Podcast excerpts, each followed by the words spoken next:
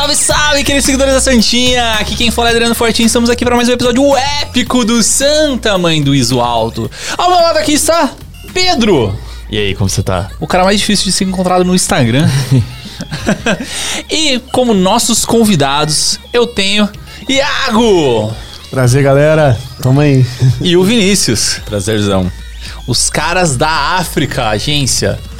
É a maior, é a maior agência do Brasil, a África. É a maior agência do Brasil e a quarta maior da América Latina. Segura Cê é louco, aí, mano. louco. Os caras são só os monstros da parada. Mas antes de começar nosso episódio, eu preciso falar aqui da galera que nos apoia, que nos patrocina, que nos ajuda a produzir esse conteúdo top. Primeiramente, preciso falar dos estúdios Lampu. Os estúdios Lampu, para quem não conhece ainda, fica localizado aqui no Itaim Bibi, na região aqui do, do Brooklyn, né, em São Paulo.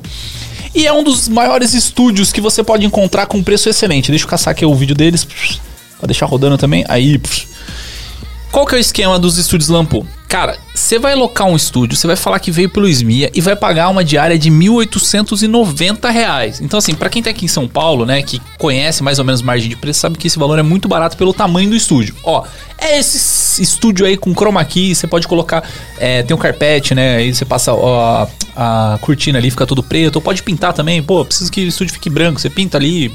Cara, você faz o que você quiser ali dentro do estúdio. É, e também tem esse lado aqui de podcast, né, que é o Estúdio 2 aqui, que você pode gravar também um conteúdo menor, ou é, fazer o seu podcast também com toda essa estrutura, todos esses equipamentos aqui dos estúdios Lampu. Então, quer alocar um estúdio aqui em São Paulo, você vai entrar em Estúdios Lampu ou aqui no link na descrição e vai fazer sua reserva lá. Chama o Cris, avisa que veio pelo Smia e já consegue esse descontinho top aí, que só pra gente, não é? Isso aí, Estúdio Lampu, Itaim Bibi, colhem aí. Isso aí. Isso aí. E nosso episódio começa a partir de Agora, hein? Agora.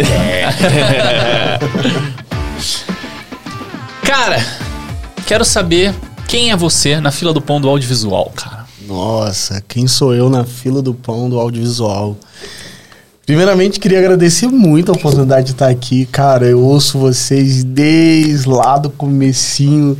Na época eu tava começando a me envolver mais com audiovisual.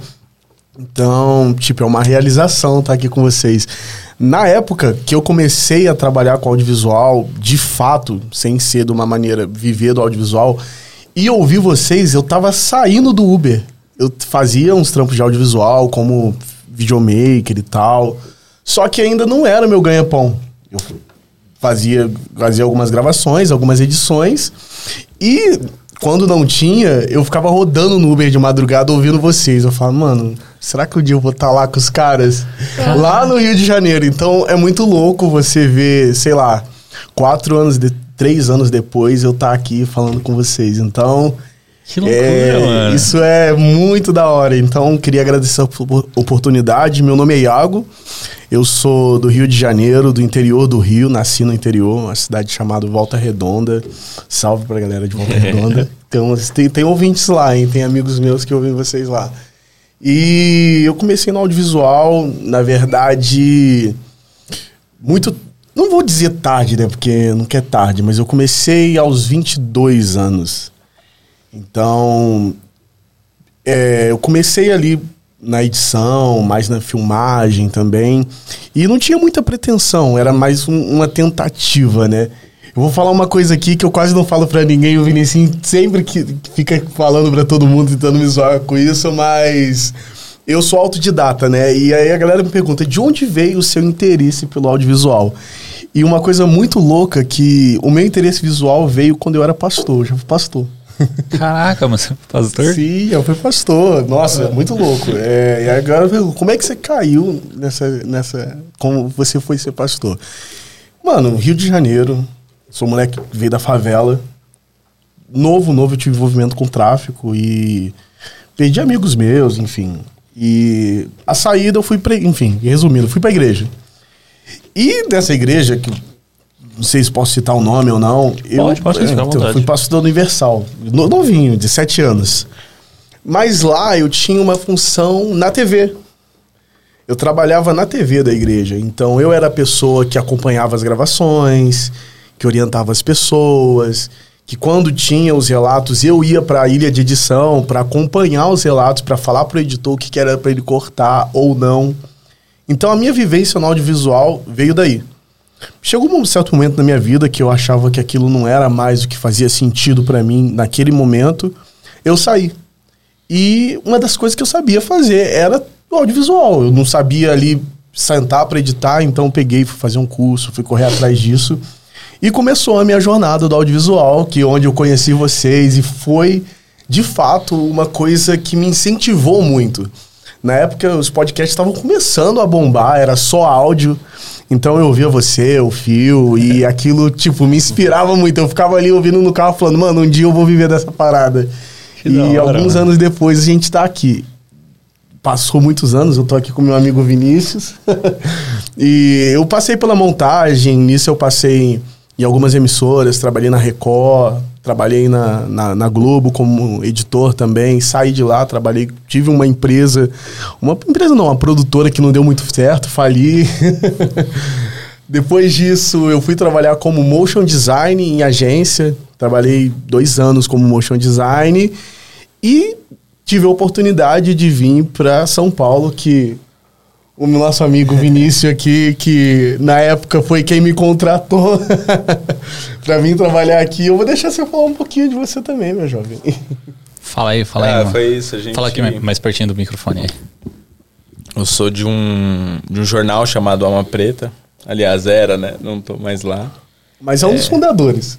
Sou um dos fundadores. A gente começou na faculdade e eu sou designer de formação, era o único designer ali da... Tá, tá ok aqui? Tá, né? Pode, pode. é. Quanto mais pertinho, melhor. Tá.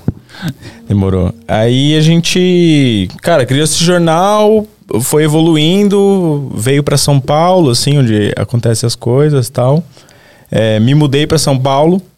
E aí a gente começou essa trajetória ali, foi crescendo. Hoje é um jornal bem grande. E aí a gente precisava de alguém pra ser videomaker, né? Aquele videomaker que faz, Faz de tudo. tudo. Faz tudo.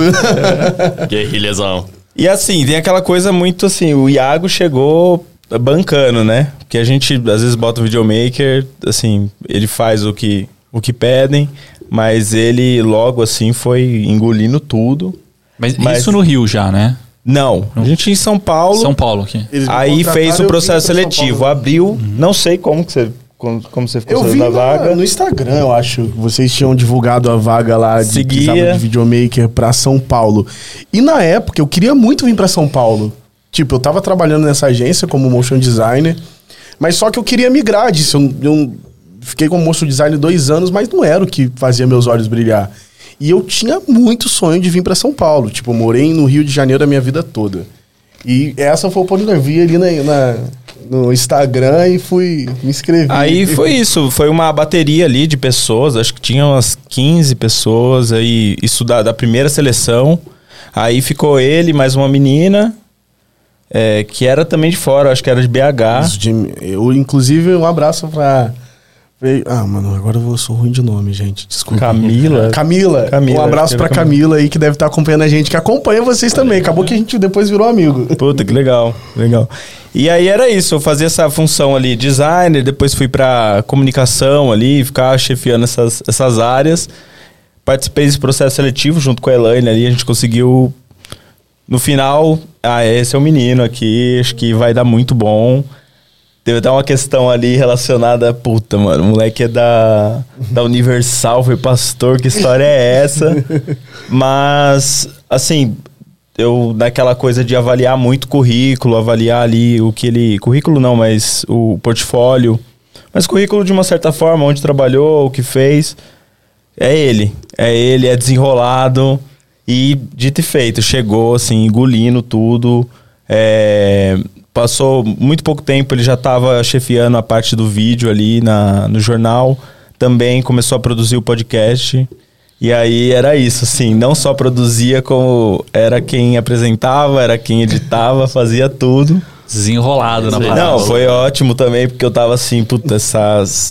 Vai ser muito difícil aqui, porque, assim, sou designer. Quando eu pego pra editar alguma coisa, demora séculos. Aí quando ele chegou, eu falei, puta, graças a Deus. é o menino, é ele. E aí foi isso, a gente se conectou. Foi, foi instantâneo, né, cara? A gente até teve uma. Uma, uma coisa que conectou a gente que foi. Existe uma banda que só eu e ele gosta no mundo. Ninguém mais no mundo gosta. Não, é, tem Não. muita gente que gosta. Existem fãs, mas é difícil de encontrar. Qual é Chama banda? Medula. Medula. E a gente. É uma banda de rock, vamos dizer assim. Não é, É, não rock, é um é rock. rock meio MPB. Mas era pra ser. Era pra É ser mesmo. BR, BR. Conheço não, conheço não. Aí a gente, porra, se conectou mesmo e, e foi, foi indo, assim. E nossos que a gente caminhos. virou amigo, né? Porra, pra caramba. Tipo, assim. além da, da profissão, a gente virou amigo, amigo mesmo. Tipo, ele lá em casa, eu na casa dele e tal. Então, foi uma coisa incrível, incrível, incrível mesmo. E é muito louco que quando a gente, quando eu me propus a vir pra São Paulo, eu não tenho nenhum familiar aqui. Ninguém, ninguém, ninguém. Foi loucura mesmo. Eu tava no emprego já garantido, CLTzão lá, de como motion design. E vindo da cidade de onde eu venho é muito difícil. A galera cresce e morre lá, mano. Você pergunta algum carioca se quer vir pra São Paulo. Ninguém quer vir pra São Paulo. Inclusive, eu, meu sonho um dia é voltar pro Rio. Ainda não, não tá nos meus planos agora, mas um dia eu quero voltar pro Rio. Mas você, você sair de uma cidade onde tá toda a sua família, ainda mais eu que vivi muitos anos longe da família, e vim pra São Paulo acreditando no sonho de, pô, do audiovisual, que isso aqui vai me manter e que eu vou conseguir dar certo nisso, é muito louco. Porque, tipo, eu me considero um grande sortudo, sério. Eu tive, sempre tive, procurei estar pronto para as oportunidades. Tive muita sorte de conhecer pessoas que me deram essas oportunidades, mas estar prontos pra, pronto para elas. Porque eu larguei tudo em São Paulo, tudo no Rio. Vim para São Paulo. Pô, na, na, naquela época ainda não, não era a proporção que tem hoje, né? A, a agência. Sim. Não era, eu acho que tinham 15 muito menor, pessoas. Acho que tinham 15, 10, 15 pessoas. Você Hoje- fala na, na sua produtora. É, Só é, isso. é, na- era um jornal. É um jornal. Um jornal, É uma mas assim, é aquela lógica meio de startup, assim. Então, o, o crescimento é. É uma são coisa que você saltos. falou que veio de faculdade, né? Pelo que você Veio falou, da né? faculdade, mas assim, eu- teve um desenvolvimento, a gente vai pro sétimo ano. E assim, são saltos, né? E- É meio uma lógica de startup, mas quando ele entrou, tava ali início, muito embrionário. Acho que ele não chegou a ser o, o décimo É. funcionário ali. Sim, era, era bem uma coisa ali. Mas só que eu vi uma coisa que o Vinícius me mostrou na época, o Pedro também, que é um dos fundadores, que eu vi essa oportunidade. E é uma coisa engraçada que a gente vai chegar onde eu tô hoje, que eu sempre peguei as coisas pelo começo. Eu nunca cheguei, tirando assim a Globo, que eu trabalhei, a Band, a Record, que já tinham estruturas bem formadas e processos bem formados. Quando eu cheguei no Alma Jornalismo, que eu fui trabalhar com audiovisual, não tinha ninguém, só tinha eu. então eu tive que criar tudo ali, criar uma linguagem audiovisual, criar um- um- uma estética visual de fotografia, criar um- uma linguagem de edição, que é a linguagem que, que segue até hoje. Então foi uma oportunidade de, tipo, vou criar tudo do zero. Cheguei aqui, é tudo mato hoje, existe uma mansão lá. E eu me sinto parte disso, entende? Eu- então é algo muito gratificante, foi algo que me desafiou muito. Eu aprendi muito ali, sou grato até hoje. E abriu a minha visão de mundo. Abriu a minha visão de mundo porque era uma empresa de 10 pessoas, hoje, sei lá, 50, 60 de entre pessoas ali. E se tornou hoje uma das maiores agências de conteúdo voltado eh, de nicho, de uma agência de jornalismo de nicho hoje do Brasil.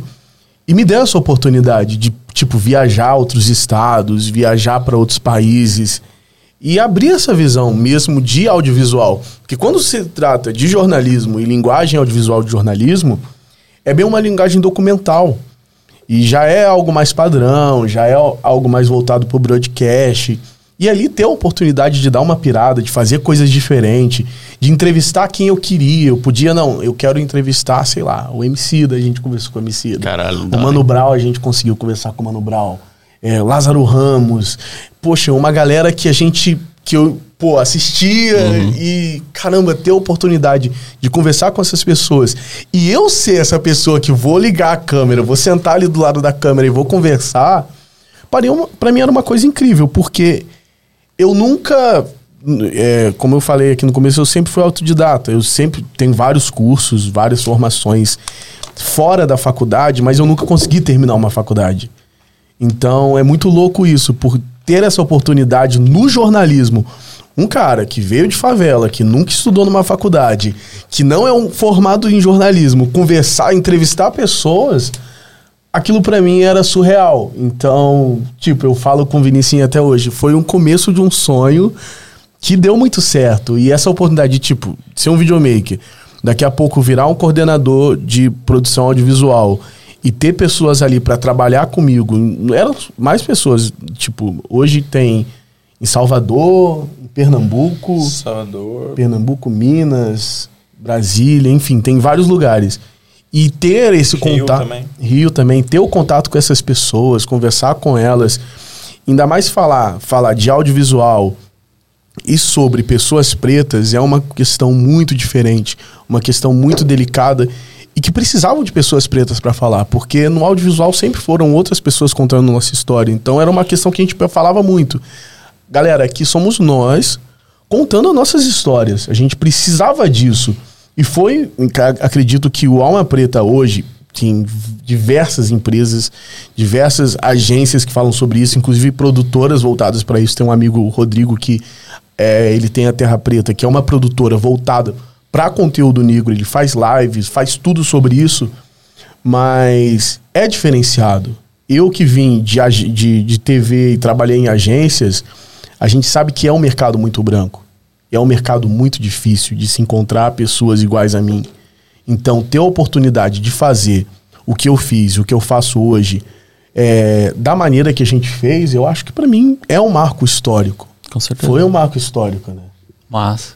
Mas, mas assim, só pra me entender, o podcast é que vocês tinham, né, na, na, na agência, é onde você conseguiu trazer os convidados, o Mano também, Brown, também. a lá gente- dentro do sim, podcast. Qual que é o nome do podcast, cara? É Papo Preto. Papo Preto. Inclusive, é, tá, existe até hoje. É, a Estelinha existe. apresenta lá. Inclusive, eu trouxe a Estelinha pra agência. É verdade, verdade. Sim, eu trouxe a trouxe. Estelinha pra agência e quando eu saí, ela assumiu e, tipo, guia super bem. Inclusive, galera, ouve lá. É um podcast muito da hora, muito enriquecedor, que tem conteúdos, mano, massas demais, que agregam muito. Que da Da hora. hora. E, e aí, voltando um pouquinho, né? Tipo, nessa entrada sua pra, pra agência, é, você comentou de, de receber os currículos, né? Até achei engraçado isso aí, né? Que você falou assim: ah, os currículos, os trabalhos que ele fez dentro do, do audiovisual, a gente não tem muito esse costume de receber currículo. Né? Teve até um, um amigo meu aí que, que ele me perguntou esses dias, eu posso mandar um currículo pra você, né? Pra, é, que tô procurando emprego e tal, né? Tô buscando alguma coisa no audiovisual. Aí eu falei, cara, tipo, manda um currículo, não. manda- me, me passa os trabalhos que você já fez, né? Então, Sim. tem, tem muito disso pra galera que tá querendo entrar no audiovisual, que imagina essa necessidade de criar o currículo. Como você fazia pra chamar essa galera pra entrar pra agência? Como que era esse contato? Cara, é portfólio.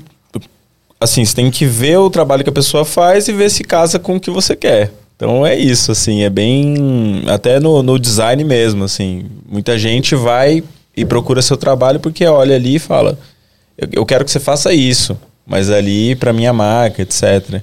Então é trabalho, você vai ter que ver o trabalho da pessoa e ver se casa. Acho que o currículo, assim, você tem que saber se mostrar, cara. Tem que saber se vender. É, até foi participando de fazendo processos seletivos que eu fui aprendendo é, como me portar num processo seletivo. Então você vai vendo que, cara, o, o, o, contratante ele quer resolver o BO dele. E aí você tem que provar que você sabe resolver o BO dele. Tem gente que é muito bom na lábia, também. Que, eu, que foi eu. não só mostra trampo, mas assim, te leva na lábia e também tem a ver, né, cara? Porque assim, a gente procurava alguém super dinâmico, com as características que assim, o Iago tinha, coisa que a gente nem achava que ia ter necessidade. Então ele se mostra uma pessoa que, cara, eu sei o que tô falando, tenho segurança. E eu acho que é isso, assim. A primeira seleção é sempre. é, até a gente brinca, assim, que às vezes a gente olhava uns, uns currículos, porque eu com ele já participou de processo seletivo. A gente já. Depois Entregando o currículo mesmo. Não, na real, que. que Sim, porque era a parte inicial, né? É que a gente, quando eu entrei, ele é- sempre foi fundador. Ele Uhum. tava lá nas cabeças. Mas chegou, a empresa cresceu de um certo modo que começou, não tinha coordenadores, e começou a ter coordenadores. Então ele foi coordenar a parte de comunicação visual e, aí eu fiquei como coordenador o de vídeo, pós. né. Então a gente teve que fazer essa questão de entrevista para formar as nossas equipes. Certo. Então a gente fazia, às vezes, entrevistas juntos com, a- com os candidatos.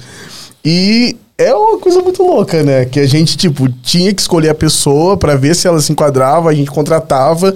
E tinham pessoas que davam certo e pessoas que não davam, né? Porque é isso. É, Na hora a gente olhava assim e falava, puta, assim, o cara se propõe a, a, a vaga, mas aí aquele currículo ali, assim, não fala quase nada, ou bota um portfólio ali completamente é, antigo, não, não atualizou, não botou as coisas que sabe fazer. Mas, Então- mas só, só pra entender essa dúvida, você pedia o currículo mesmo, o papel do, da pessoa Ah, né? escrito. É, é, pô, ou no e-mail ali pedia, é, envia o currículo pelo e-mail e envia o seu portfólio. Certo. Aquele esqueminha, as duas coisas. Acho que o currículo era mais assim, pra entender formação, Se tivesse da onde que veio, qual anexar. cidade que era. E um pouco do, do, do- Como é que se diz? Ali, da onde que a pessoa veio, qual que é a formação dela tal. Acho que é, é isso, né? O, o currículo é um histórico, né?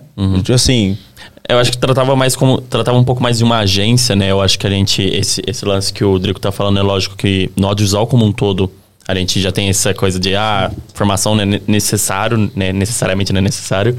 Mas as, ag- as agências em si, às vezes, tem alguma coisa é, um pouco mais burocrática, não no sentido de colocar como um fator limitante, mas às vezes, sei lá, você entra lá, vai ter um formuláriozinho pra você preencher se você tem alguma coisa ou não. É, eu acho que é mais pra coletar informação. Inclusive, eu acho que assim, uma coisa super massa que ele citou, e que eu acho que já serve pra mostrar exatamente como assim, você não precisa ficar neurótico de ter formação ou neurótico de ter o super portfólio também, porque é, é, o processo da entrevista, ele é complexo, ele não é necessariamente só, ah, quem é melhor aqui? Quem é melhor dessa lista? Porque o melhor é subjetivo. Eu acho que quando ele falou, por exemplo, ah, eu tive a sorte, mas também sempre estive preparado, eu acho uma, uma frase maravilhosa, né? Porque é, a- você vai estar. você pode ser melhor em um quesito para outro, outro não. Não é, não é à toa que existem recrutadores, pessoas que são específicas para isso. A pessoa ela vai triangular informações.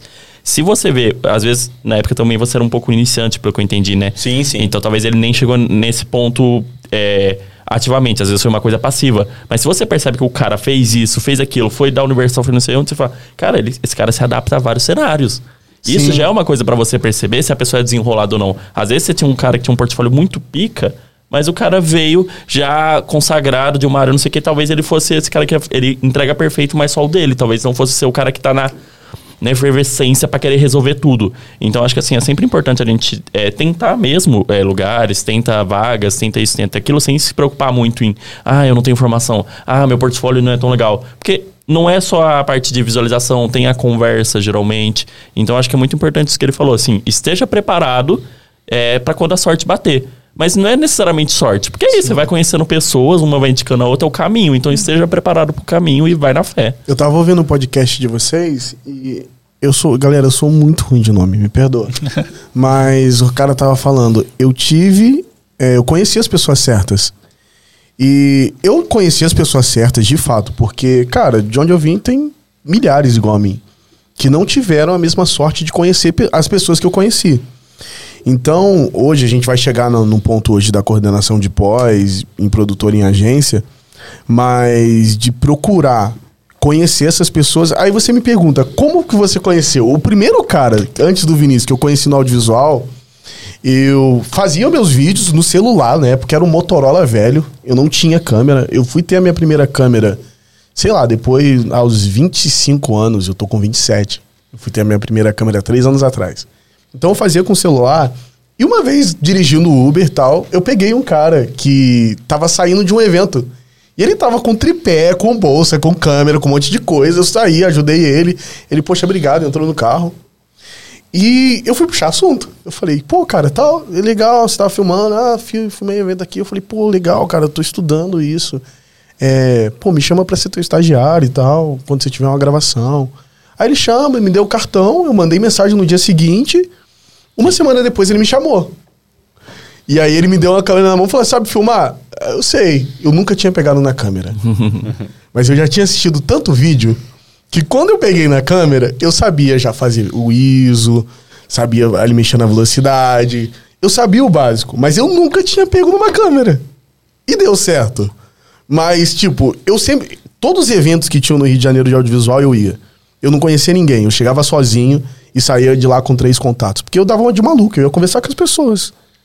Chegava lá e. Evento, você fala, tipo, convenção de audiovisual. Sim, sim. Todos os eventos de audiovisual que tinha, eu ia. Eu já fui em evento de VFX, eu fui em evento de áudio, eu fui em tudo que tinha, eu ia. Porque eu falava, mano, eu preciso conhecer a galera.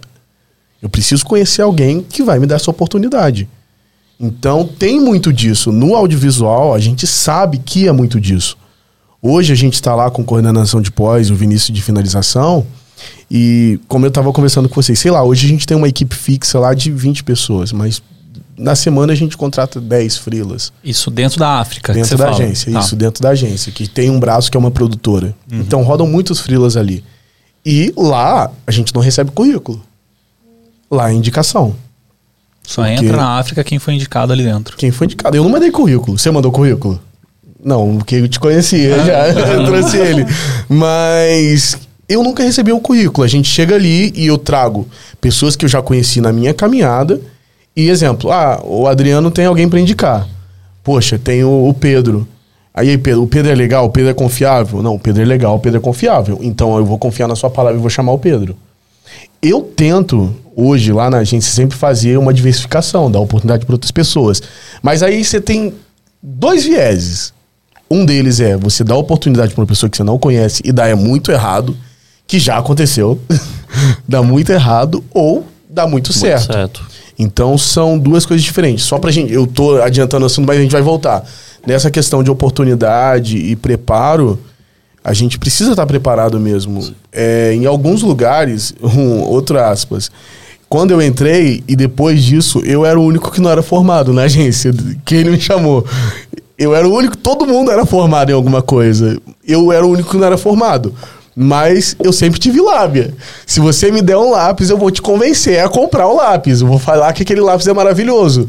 Mas lábia, não só lábia, porque eu ia ser posto a fogo. Eu ia ter, eu tive que sair pra gravar, eu tive que editar. Então, além da lábia, eu tive, eu tava pronto. Ah, cara, vai ter que, pô, a gente foi pra Escócia gravar a COP 23. Eu não sei falar inglês. O inglês que eu sei é dos jogos ali de PlayStation e tal. E, tipo, foi eu e o Pedro, que é um dos fundadores, e ele tinha que fazer a parte dele de jornalismo e eu tinha que fazer a minha de vídeo. E como é que você faz? Eu tava sozinho no país que eu não conhecia ninguém, eu desenrolei. Três meses antes eu falei, mano, eu vou estudar. Eu vou saber pedir um café, eu vou saber pedir uma informação. E deu certo. Deu certo. A gente fez matéria pro Fantástico, a gente fez matéria pro um monte de lugar. As fotos saíram em diversos jornais. Mas tem essa arte do desenrolado, né? Que você tem que, tipo, saber que chegava lá, pegue- pegava o Google Tradutor assim, tentava falar com as pessoas. O que eu não entendia, eu pedia pra pessoa falar, a pessoa falava traduzia ali, mas deu jeito. Então eu acho que essa questão da oportunidade e de estar pronto pra ela, né? Eu tenho um ponto só pra somar isso, que dá pra ver que no audiovisual, assim, o desenvolvimento ele tem muito a ver com é, coragem e também curiosidade, principalmente. Então, o exemplo que teve hoje, que eu acho que é, é, mostra muito, assim, sobre a trajetória do Iago mesmo, é... A gente tinha um BO pra resolver, tinha um montador ali que ele tava resolvendo mil coisas ao mesmo tempo, e a gente precisava fazer uma chamada pra, pra que ele é, desse saída no vídeo certo. Uhum. Aí eu tô conversando, conversando com ele, assim, ele tinha que me entregar coisa, mas aí a gente tentou combinar assim, cara, se não der pra você entrar, eu gravo. E nisso, cara, assim, ele falou, não, não, eu quero participar.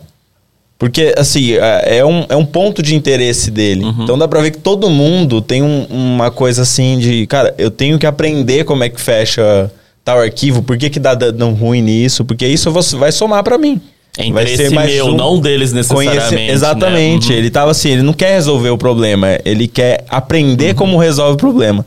E dá pra ver que é um perfil muito. Assim. É o meu celular que tá fazendo barulho? Que era. Acho que é. É aí, ó, quer trabalhar com publicidade. e, e eu acho que é isso, sim, principalmente. A curiosidade de, cara, como é que faz? Como é que compra um negócio e, e descobre depois como é que faz? Ou já fica estudando antes, que quando vem já, já tá tudo praticamente desenvolvido. Mas a curiosidade, assim, coragem e curiosidade pra meter a cara e, ir fazendo, assim. Sim, sim. Deixa eu fazer uma pergunta indiscreta pra vocês. Porque você foi funcionário seu, né? Tipo, o Iago funcionário do Vinícius. E aí, inverteu os papéis hoje, né? Porque agora o Vinícius trabalha na sua equipe, né, Iago? Sim. E, e como que essa relação é tranquila, é de boa? Porque não sei, tipo.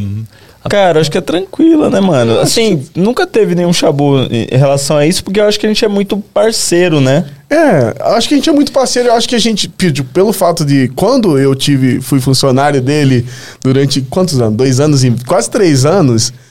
É, eu fui funcionário dele, na verdade, seis meses, porque depois a gente virou parceiro de equipe, porque Sim. ele era coordenador, eu era coordenador também. Hum, saquei. Então a gente tinha essas trocas. Hoje, tipo, eu sou coordenador de pós, ele é finalizador. Mas a gente ainda tem essas trocas, porque o Vinícius virou finalizador tem quanto tempo? Tem meses, quatro tem quatro meses. E como ele aprendeu? Ele ia lá pra casa todo dia. Quando é, eu saí, saí da, da, da agência da, do Alma Preta, é, cara, eu falei, mano, vou fazer uma coisa diferente. E eu recebi diversas propostas, sei lá, umas cinco, seis. E toda. Uma delas era, mano, você vai ser produtor audiovisual aqui numa empresa grande de contabilidade. É, seu salário é tal, é CLT, é uma segurança. Pô, eu sou pai. Então eu poderia ter aceitado aquilo, pô, vou ter plano de saúde pro meu filho, vou ter tudo direitinho, vou estar aqui num cargo, numa empresa grande e tal.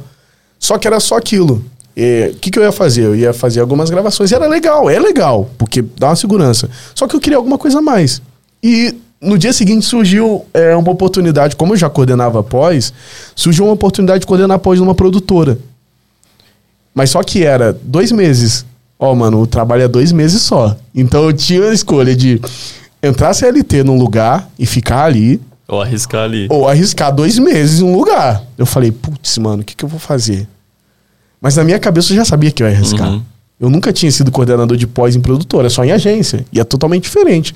Mano, eu fui. E deu super certo. A gente fez campanhas incríveis. Eu fiz, tipo, uma, uma campanha nacional da iFood como coordenador de pós. Eu nunca tinha sido. Então são os processos diferentes. Por quê? Não existe no Brasil hoje curso para você ser coordenador de pós ou curso para você ser finalizador.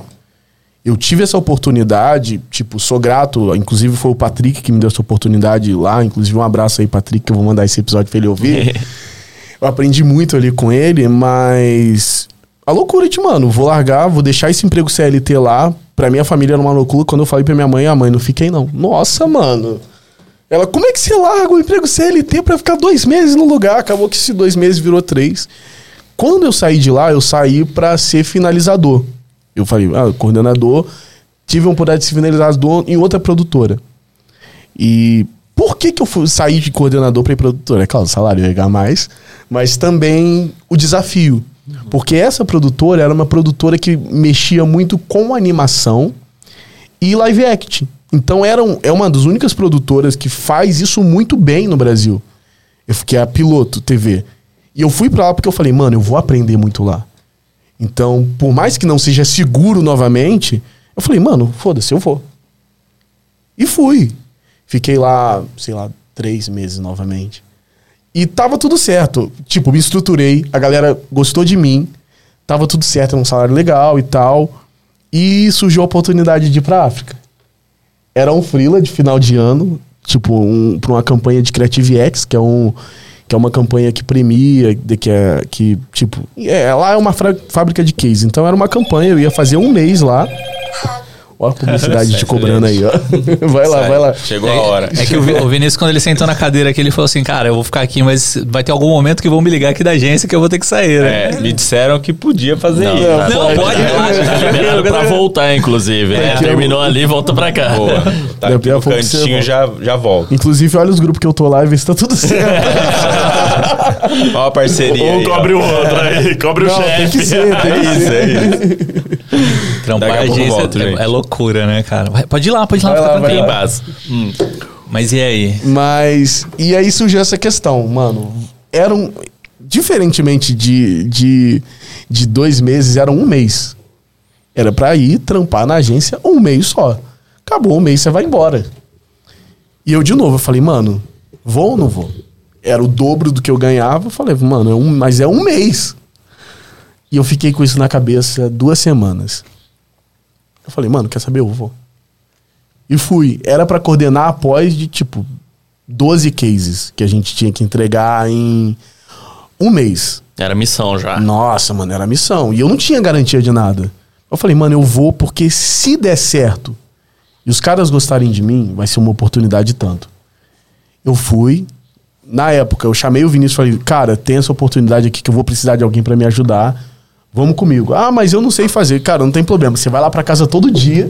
Aprende. Sim, você vai lá pra casa todo dia porque, mano, eu precisava de alguém que eu confiava. Que ia ficar ali comigo. E o Vinícius tem uma coisa que, que eu não tenho. Ele é muito metódico. Eu sou o cara técnico e o cara das planilhas. Ninguém faz planilha como ele. Ninguém, ninguém. Eu não conheço ninguém que faz uma planilha tão boa como ele. Então eu falei, mano, eu preciso de alguém pra me ajudar nesse controle. Eu levei ele. Passou um mês. Tipo, a gente conseguiu entregar todos os cases na data certinha. E a galera falou, mano, a gente tem um braço aqui dentro, que é uma produtora, e a gente precisa de alguém. E a gente queria contratar você. E, tipo, foi louco, porque eu entrei pra trabalhar um mês e, tipo, você ficar numa agência do tamanho que é, eu falei, putz, mano, agora é a hora. E entrei, e tô lá até hoje. Mas é essa loucura, mano, de você tentar fazer algo que você não tinha coragem. Eu me desafio todos os dias. Todos os dias. Eu tinha tudo para dar errado lá. Mas deu certo. Tá dando certo até hoje. Amanhã, eu não sei. Mas eu tive que ter essa coragem de, mano, eu vou me desafiar. Eu vou me desafiar. Pô, a equipe lá é o dobro da equipe que eu tomava conta na outra agência do Alma. As a, a galera tem o dobro de experiência. Exemplo, eu sou o mais novo da equipe. E além de ser o mais novo, eu sou novamente um dos únicos que não tem formação em faculdade, graduação em faculdade. Então é um desafio. Todos os dias tá ali. Mas é esse não ter medo de fazer. É, mano, eu vou fazer, mesmo sem formação. Ah, mano, como é que você se tornou coordenador de audiovisual? Tentando. Eu vi uma oportunidade, entrei. Ah, finalizador? Sim. Sei fazer. Sabe montar? Sei montar. Sabe ani- animar? Sei animar. Pô, sei fazer qualquer coisa, mano. Eu- claro, hoje eu não faço tudo. Mas. Mas conhece o processo, né? Até mesmo os coordenar, né? processos. E coordenar é conhecer processos. Aí, Quando a gente fala de coordenação audiovisual, a gente fala de conhecer todos os processos. O que que um coordenador de pós faz hoje? Vamos colocar em agência, em produtora. Eu sou aquela pessoa que, mano, entrou um, um- um filme, uma publicidade. A galera vai orçar e vai trazer pra mim. O que, que a gente precisa? Qual é a equipe que a gente faz para Porque são, os prazos são sempre curtos. É duas, três semanas, três dias. Eu sou a pessoa que monta a equipe que vai executar o trabalho. Além de montar a equipe que vai executar o trabalho, sou a pessoa que define os processos. Quando vai ser cada coisa? Ó, aqui a gente tem a montagem. Terminando a montagem, cara, vai ter que fazer comp.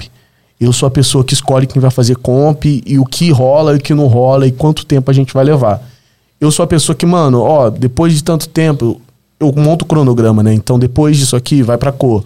Enquanto estiver fazendo isso aqui, vai pra produtora de áudio. Enquanto a gente estiver fazendo essa outra coisa aqui, a gente tem as cartelas para animar.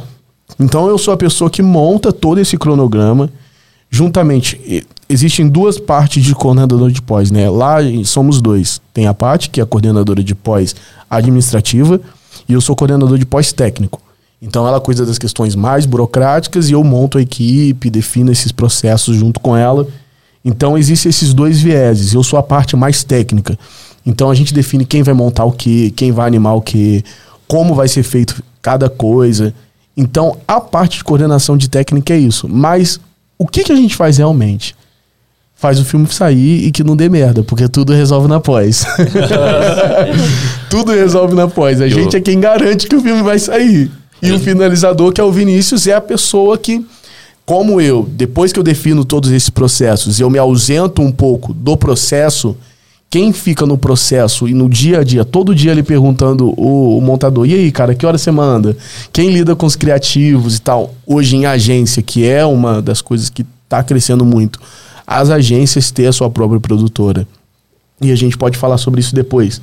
Mas o finalizador é quem vai mesmo acompanhar o processo. Como eu fui finalizador, você fica ali todo dia com o montador, com o motion, você vê se está tudo certo. Você é quem recebe as informações, você é quem passa as informações para a equipe, você que define os prazos, se vai dar tempo. Ah, mano, tem que entregar meio-dia. Ó, não vai dar pra entregar meio-dia, porque é sempre essa barganha, vai ser eternamente. Ó, dá pra entregar meio-dia, não dá pra entregar meio-dia. Ó, vai entregar amanhã, ou não vai entregar amanhã. Ah, ó, veio da, da montagem. Cara, isso aqui tá com erro, isso aqui tem que refazer, isso aqui não tem que refazer. Então a gente é quem faz essa administração para que o filme, que a publicidade ou série, quem trabalha com série, faz. A gente é a contenção de risco ali. Poxa, vai dar um problema lá na frente. Então a gente tem que identificar esse problema, saber se vai precisar de mais pessoas na equipe ou não. Então é uma coisa muito técnica, é uma coisa muito difícil.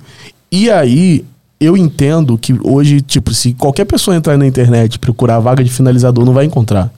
Ou coordenador de pós, não vai encontrar. Porque é algo que você, Você tem, tem que. indicar, saber. Se, se, convida, se for um processo seletivo, que seja convidado para o processo seletivo, às vezes tem essa Sim, também.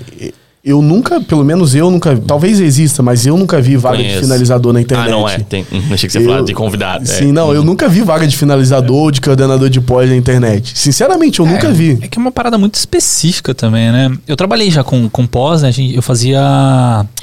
É, Comp, né? É, comp, eu fazia nuke, basicamente. Então, tipo, cara, é um trampo muito específico. Você não- até pra você achar profissionais dessa área aí é, é difícil. Então, indicação, assim, você gasta menos energia e você tem um- uma é, facilidade de conseguir uma, um profissional com qualidade mais alta. Né? E você tava falando do negócio de, de montar os prazos, eu acho que essa é, é o maior desafio que tem, né? Que, é. É. o, que é o montar os prazos. Tipo assim, dentro da, da, da produtora que a gente trabalha, trabalhava, é, tinha um coordenador que ele fazia exatamente essa. Ele planilhava, falava, ó, a gente tem que entregar esse tipo de trabalho. Vocês têm, sei lá, 10 dias para finalizar isso aí. Né? Então, ah, o dia 1, dia 2, ele já co- colocava, né? ah, Vai fazer essa parte, o dia 3, dia 4 vai fazer essa parte, 5, 6. Beleza. E aí o que, que a gente fazia? Às vezes a gente virava à noite para entregar antes. E aí o resto do prazo não tinha outro job entrando. Não era tipo assim, ah, entregamos antes e já vai pegar outro job em seguida. Era meio uma férias, tá ligado? Então, tipo. Nossa, que maravilha. Aí é. Porque assim, qual que era a ideia? Ele pegava os projetos, é, então entrega dentro desse prazo. Se você entregou antes, você tem meio que tipo uma folga. O que não podia é entregar depois, né? Porque aí lascou Não, aí dá ruim. Mas é diferente, porque, pelo menos na- nas agências. Eu acho que em agência é mais, mais difícil. Mas pelo menos em produtoras, mano, acontece um bagulho de tipo, você entregou, vai ter alteração. Você entregou antes, vai ter alteração. Você entregou depois, vai ter alteração. alteração. Então são eternas alterações que não acabam nunca. Então se você entregou antes e pensa, poxa, vou entregar antes, a galera que tem igual o- Adriano, não, vou entregar antes pra ter uma Foi folga. uma Mano, série assim. Não existe Não dá. isso. Você entregou antes, você vai trabalhar mais e alteração depois. Vai parecer, vai parecer que foi mágica, gente, que eu apareci no corte da câmera aqui agora. O Adriano foi atender uma ligação também. Enfim, audiovisual, gente. Mas eu acho muito legal isso que o Drico acabou de falar sobre. E que você já deu um, um bom panorama, que eu acho que é importante, sobre o que, que o coordenador de pós faz, né? Porque eu acho que, como você disse, não é uma coisa tão difundida, não é uma coisa tão comum assim. Sim. Então, eu acho que conhece mais quem já está dentro do mercado mesmo, atuando dentro de uma agência, se recebendo né, a coordenação de alguém, ou então já sendo um. Eu tenho uma amiga, vou até citar o nome dela, porque ela me lembra. A- a- O pouco da sua história que você me contou me lembra muito dela, né? Que é a Brena Cavalcante. E ela. Ó, o Drico voltou aí. Quer vir pra cá? Então, continua aí. E, e ela hoje em dia também é coordenadora de pós. Ela trabalha também hoje numa das maiores empresas do Brasil. Não é necessariamente voltada para conteúdo, é uma empresa de marketing, a RD Station. Sim. E, e ela também, a Brenda também veio de, é, de comunidade de Fortaleza, e enfim, Nordeste, mulher, negra. E ela é, sempre foi esse, esse perfil de assim, absurdamente inteligente, absurdamente autodidata, e que foi caminhando. E exatamente isso de proporcionar ela passar por vários várias áreas, fez com que ela conseguisse chegar, lógico, com muito estudo, porque ela estuda pra caralho, é, chegar numa boa coordenação é, de pós-produção. Porque aí você consegue ter informações, não só tipo assim, ah, precisa passar por isso para depois passar por isso. Não é só o básico. Você fez aquilo, você sabe como é fazer. Então, pô, é, vai vir um trampo que você sabe que demanda muito é, de, de criatividade. Não é um trabalho tão técnico, é um trabalho muito criativo. Você sabe que a galera vai ficar esgotada depois. Se você não sabe qual é o próximo projeto que vai vir, pode vir um projeto que o prazo vai estourar, porque vai ser um projeto que vai vir e a galera vai estar tá com burnoutzão. Você tem que saber, por exemplo, se, pô, é, vai ter que distribuir essa animação em tantas pessoas. Eu sei que isso aqui não dá para fazer consecutivo, que você faz um e aí você precisa fazer uma demanda mais fraca. Então você precisa ter conhecimento de você já ter feito é, você precisa ter um conhecimento real, sólido de, dos processos para você conseguir é, colocar os prazos reais. Igual você falou, são muitas nuances, né? Você tem que saber como que é o dia a dia, você tem que saber lidar com... É, porque são funcionários, são pessoas, pessoas têm problemas, então você tem sim que trabalhar com margem, espaço. Então, triangular, novamente, né, eu falei essa palavra antes, inclusive a Brena usava muito, triangular essas informações, né, para que tudo dê certo. Vem para cá, Drico, que eu vou pular para lá. Está pronto aí?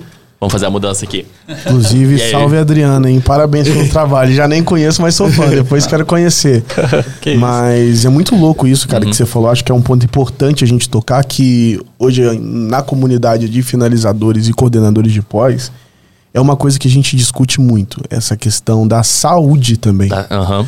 Porque, cara, é, trabalhar como coordenador de pós ou finalizador, existem o ramo do entretenimento, que é você vai fazer séries, vai fazer filmes, que, mano, é o sonho de todo coordenador e finalizador é trabalhar, com, né? trabalhar com série, trabalhar com filme, porque você sabe que você tem prazo. Uhum. Isso te dá qualidade de vida. Agora, a gente que trabalha com publicidade, mano, você tem que ter uma sagacidade e uma certa frieza, diria assim. Por quê? Os prazos são sempre muito curtos. É tudo publicidade pronto, né? é tudo para ontem. Tudo pronto. E tudo para ontem, quando você tem tudo para ontem, você falou bem, você tá lidando com pessoas. Com pessoas do lado de lá e com pessoas de do lado cá. de cá. Então, tem que existir essa questão de, mano, eu tô lidando com pessoas, eu tenho um prazo de três dias para entregar um filme que demanda, sei lá, mano, muitas horas de trabalho. O que que eu faço para essa galera, mano, não ter um burnout? Porque, mano, a galera nessa área, e a gente conversa muito sobre isso, tem um grupo que a gente conversa só sobre isso, é uma galera que, tipo, fica muito doente. A gente não cuida, a galera não cuida da saúde, não come direito. É, são muitas noites que a galera vira. Então, qual é o nosso papel como finalizador ou coordenador de pós? Não deixar isso chegar para os montadores, para os motions, para a galera de comp. É tentar aliviar um pouco isso, é uhum. é tentar amenizar os danos que esse tudo para ontem faz. Então é o que eu tento fazer, ser humano, mano, porque eu já tive no lugar do cara que tá montando. Você ficar sentado numa cadeira 12 horas por dia, editando material, todos os dias, mano, isso te deixa doente. Ou se você, ah, é legal animar, tá, mas se você faz isso todo dia, 12, 14 horas por dia, porque você tem que cumprir com prazos, isso te deixa doente. Então, o meu papel como coordenador de pós ou como finalizador é de alguma maneira tentar negociar esses prazos, tentar não deixar, porque é uma pressão do lado uhum, de cá. Tem a galera ansiosa querendo receber, tem o cliente que quer ver, tem os processos infindáveis que são a aprovação, existe o estresse que existe ali, a cobrança.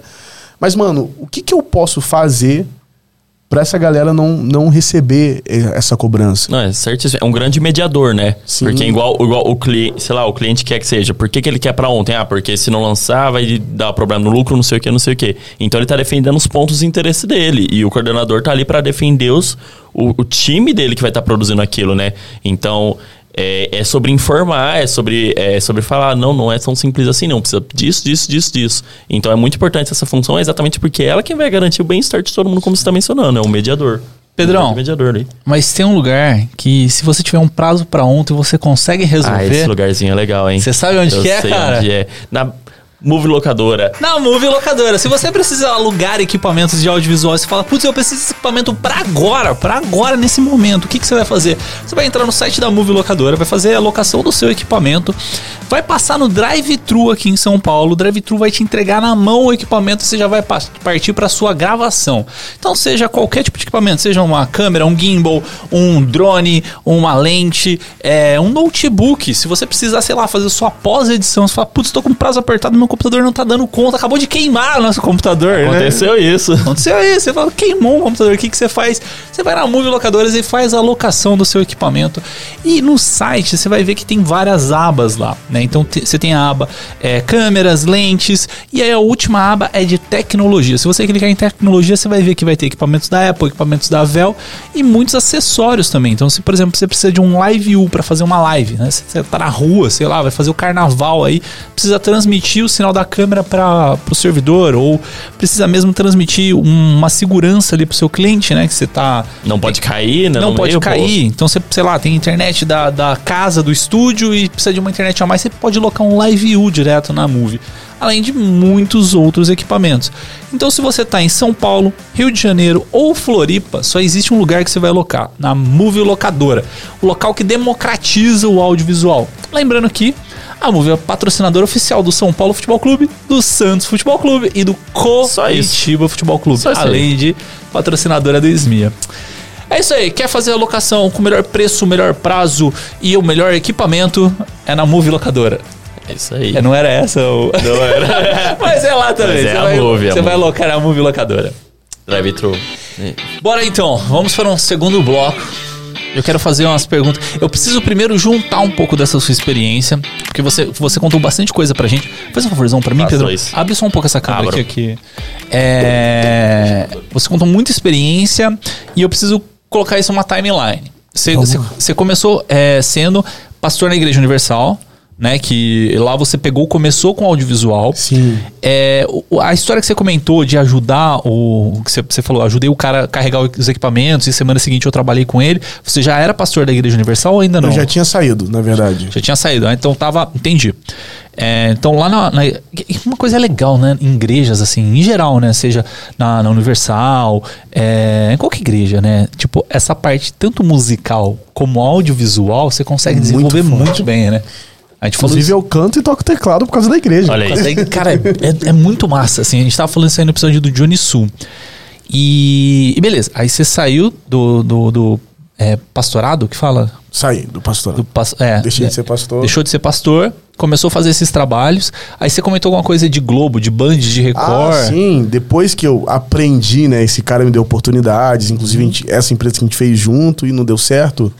Ele seguiu o caminho dele, inclusive gosto muito dele. Um abraço para Alexandre Rodrigues, que foi meu mentor aí no, no começo do audiovisual, o cara que me ensinou tudo.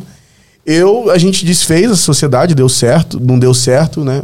Não, deu certo, mas enfim. Tem enquanto eu. Exato. Desencontramos, a gente é amigo até hoje. E eu fui trilhar meu caminho. E a oportunidade que eu tive Deixa eu foi te cortar rapidinho só pra entender uma coisa. Isso foi quando você ainda tava em Volta Redonda ou você já No Rio tinha de passado? Janeiro, no Rio de você Janeiro tinha passado mesmo. pro Rio de Janeiro Sim, mesmo. já tinha ido pra entendi. capital. Você foi antes de, de entrar no audiovisual, então? Pro É, Rio. eu fui na, pra capital ser pastor. Ah, entendi agora. Per- perfeito. Aí eu fui pra capital aos 17, 16 anos. Entendi, entendi. Uhum. E depois eu tive a oportunidade de trabalhar na Record como assistente de pós. Foi um estágio, né? Saindo da Record, eu fui trabalhar na Globo. Trabalhei no Big Brother como editor. Legal, cara. Será que ele conheceu o. o... Gribel. Você conheceu o André Gribel lá? Já É ouvi que- falar. É que o Gribel o era diretor de corte. De né? corte, É. né? É que ele começou com câmera também, né? Ele começou assistência de câmera. né? É, é, tem isso. É que a gente nem se fala lá. Nem cara. vê, né? A gente só Muito grande. A gente trabalha muito, então são. é, como é que fica? Trocentas equipes lá. É. São muitas, muitas. equipes e eu, exemplo, eu tenho que ficar fazendo meu plantão até ele chegar. Ele chega, eu tô cansado, eu vou embora. a gente nem conversa com ninguém. Mas ali eu peguei muita agilidade, então Uhum. me ajudou muito. De- saindo de lá, eu fui trabalhar na Band, como montador também, ainda.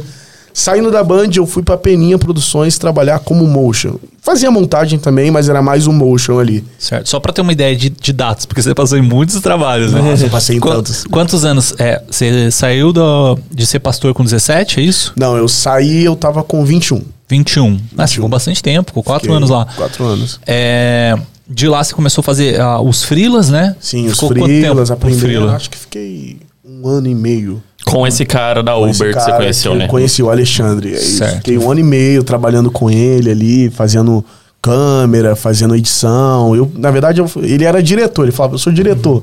então pega a câmera aqui, vai gravar, eu vou te ensinar como é que faz. Então eu gravava e depois editava. Ele sentava do meu lado e falava, ó, vamos lá, Ed, vamos editar. Certo. Ele não sei mexer, Uhum. mas eu vou te ensinar. Aí ele fala, Tipo, aprendi a contar uma história com o cara, né? Certo. Então, foi meu mestre, meu mestre Jedi ali. É legal isso, né? Dentro do audiovisual a gente tem bastante do- de ter um mentor, assim, inicial. E aí, beleza, você, 22, 23 anos, você, você entrou na Record. Record. Sim. Aí Como deve ter estágio, sido, né? de- Deve ter sido o quê? Um projeto? É, de... foi um projeto de seis, sete meses. Aí saiu da Record, foi pra Globo. Exato, fui pra Globo, que Que foi Frila, três na verdade. meses lá da- É, foi os três meses. Saindo da Globo, eu fui pra Band. Aí ficou quanto tempo na Band? Na Band eu fiquei um ano, um ano na Band. E entre Então- as emissoras foi indicação. Você entrou na primeira pela Record por alguma coisa e depois de indicação, uma, uma foi indicando pra outra. Foi indicação. Todas foram indicação. Ah, até, até na primeira da a Record já. última que foi a do Motion Design, que não foi indicação, porque tava passando uns problemas pessoais e eu voltei pra Volta Redonda. Ah, entendi. Aí, nesse voltar pra Volta Redonda, tinha essa produtora que tava saindo um cara e eu vi o anúncio na internet também. Eu falei, mano, eu conheço, eu vou lá. Uhum. Aí eu fui lá, sério, sincero, É. fui lá, bati na porta e tudo bem e tal. Cara, eu vi que você tá tão contratando um motion design aqui e tal. E foi assim, porque era, Volta Redonda é uma cidade pequena. Pequena. uhum. E aí eu fui lá na produtora, apresentei, já, mostrei meu portfólio e tal, ó, cara, fiz isso aqui, isso aqui, isso aqui, isso aqui, isso aqui. Inclusive vários cursos do Leia Lemonade, tinha muita coisa do Leia lá, porque Leia é apesar de ter sido montador, eu sabia mexer no After, porque eu fiz o curso, mas eu não tinha projetos de After meus, tá ligado? Ah, mano, eu fiz isso aqui pra tal lugar. Eu tinha os, os projetinhos do curso do Leia, tinha um GC que eu fazia quando precisava. Então eu mostrei lá, o cara, ah, legal, você sabe fazer isso? Eu, claro que sei fazer. e comecei lá, mano, e foi da hora, porque ali é, eu era. Só tinha eu, não tinha outro montador, nem tinha outro editor. Então era uma demanda grande. E isso me fez criar muita agilidade. Uhum. Tipo, editar rápido, fazer uma animação rápida. Tanto que, tipo, hoje tem algum problema, dá algum problema lá. A gente fez uma campanha agora muito grande de vivo. E, mano, os montadores não estavam dando conta. Então eu sentei ali sem operar Bora também. uhum. Sim, ajudei eles. Mas nessa me deu uma agilidade muito grande. Aí eu tava nesse lugar. Foi quando é, eu tive a oportunidade de sair de lá e vir pra São Paulo. Fiquei lá dois anos. Então você tava com 26. 26. 26 na produtora, saiu da produtora, aí entrou no, na na Alma Preta agência. Jornalismo, isso, na agência. Uma preta. Uhum. Sim. E aí ficou quanto tempo na Alma Preta? Na verdade foi 25, 25. 25 25. anos. 25 foi 25. Fiquei lá dois anos. Aí com, com 27, aí você entrou agora na África. Não, é. Antes da África eu passei por passei pela Ritmo, pela, pela Piloto e agora África. Só que. Caraca, você rodou muito, hein? Rodou, mano? hein? Você não tem noção. é, a galera coisa fala, mano, mas você trabalhou em muitos lugares. E eu falei, mano, que bom. A sua história cabe em uns 40 anos. não, pode ser bom. Suave, você fala e pergunta a sua história. Que idade você acha que essa pessoa Só tem? tem. Não, tanto 40, que a no mínimo. Tava, a gente tava conversando lá, né? Porque na equipe de finalização hoje tem o Vinícius, tem o Pedro, tem o Marquinhos. E tipo, mano, é, o Vinícius vai fazer 30 semana que vem. O. O Pedro tem 31, o Marquinhos tem 35. Aí todo mundo Vai fala que eu sou tu. mais velho. Não, todo mundo acha que eu sou mais Não, velho. não, vai ficar só tu pra baixo da régua ali. Ainda não trintei, mas tipo, todo mundo fala, mano, mas, geralmente a galera acha que eu sou mais velho. Mas não, mas porque é propriedade no que eu falo. Eu tenho propriedade certeza. no que eu falo. Eu acho que vivências também. Eu acho que a vivência dá essa propriedade pra eu falar um, as coisas e às vezes nem saber, mas eu Vive, falo. vive acelerado, É. né? Vive acelerado. É, você tem filha ou filho? Eu tenho um filho. Filho, ele já nasceu aqui em São Paulo ou é. É Paulo. É carioca. É carioca. Ih, Paulista, meu. Nasceu em São Paulo, mas é carioca. Quem é que você fala que ele vai falar tio? Vai falar tio. a mãe dele fala a mesma coisa. Ele é paulista. Eu falo, que paulista o quê, pô? Ele é Mãe dele já era aqui também. Não, é do Rio. Do Rio, é ah. do Rio. Eu falo, não, ele é carioca. ele não vai falar tio. Ô tio. O- mas, mas, assim, de todas essas, essas vivências que você passou, é, você deve ter tido muitas histórias, muitos trabalhos grandes, né? Tipo, que você é, coordenou ou mesmo botou a mão na massa. Quais são os trabalhos que você acha mais legal, assim, hoje, que você tem? Cara, eu coloco ele, inclusive depois bota meu portfólio lá pra galera dar uma moral. Mas, sim, sim, não, coloca aqui no... Que eu- pra quem tá cara, no YouTube, tá no link aqui no, na Sim, descrição. Eu curto muito hoje, mano. Eu, exemplo, lá é uma fábrica de case. Na África. Eu não gosto Que- de fazer case. Case, só, só pra me entender, é porque, não sei, quando eu fazia cases, eram tipo concorrências que a agência tava tendo, e aí você monta um vídeo pra, ganha, pra agência ganhar concorrência com o cliente. Não, vamos é lá. isso? Existe concorrência, que quando abre concorrência, mano, a gente vai ganhar o cliente. A gente vai montar um vídeo pra ele se impressionar e a gente ganhar. Certo. Existe case. O que, que são cases? A gente fez uma campanha, sei lá, pra esse amendoim. E foi legal a campanha. Vai ter uma premiação. Você vai pegar essa campanha, vai transformar ela num case pra escrever ela nessa premiação. E a agência faz muito isso. A África faz muito isso. A África é uma das agências mais premiadas porque ela se inscreve em todos os festivais. Todos os festivais que existe, a África vai estar ali. E a gente faz muito case. E é uma coisa que eu não gosto de fazer. Por isso que o Vinicius é o mestre dos cases. Fala de case que esse cara que sabe tudo sobre case. Inglês, espanhol, alemão. Ele é o mestre dos cases. Mas o que eu curto fazer hoje, mano, eu curto... Eu curto fazer após de filmes, mas se você perguntar, mano, o que, que você mais gosta de fazer? É engraçado uma coisa. Ano passado eu fiz uma formação de direção de fotografia. Então, se você me perguntar hoje, se eu escolher de tudo que eu já fiz, o que eu mais gosto de fazer, é dirigir fotografia, não é pós. É isso que você Entende? ver. não é após, é dirigir fotografia. Eu já dirigi algumas coisas de fotografia, é, mas eu não me vejo como um diretor de fotografia. Eu gosto. Se eu pudesse escolher algo, mano, você vai fazer o que só da sua vida? Eu dirigi a fotografia, mas hoje não é o meu ganha-pão. Meu ganha-pão é após. Então, na pós, o que eu mais curto fazer são filmes que foram filmados. A gente faz muito filme lá de motion, ou faz filmes de imagens, de banco. Mas o que eu mais curto hoje, se, eu for escolher algo, é direção de fotografia e filmes que foram gravados. Hoje tem alguns filmes no meu portfólio que eu gosto muito. Acho que o que eu mais gostei de fazer foi um clipe do Unity, que tipo, teve, foi muito da hora. Tem uns trabalhos do Alma Preta que a gente fez em parceria com o Google também, que eu curti muito.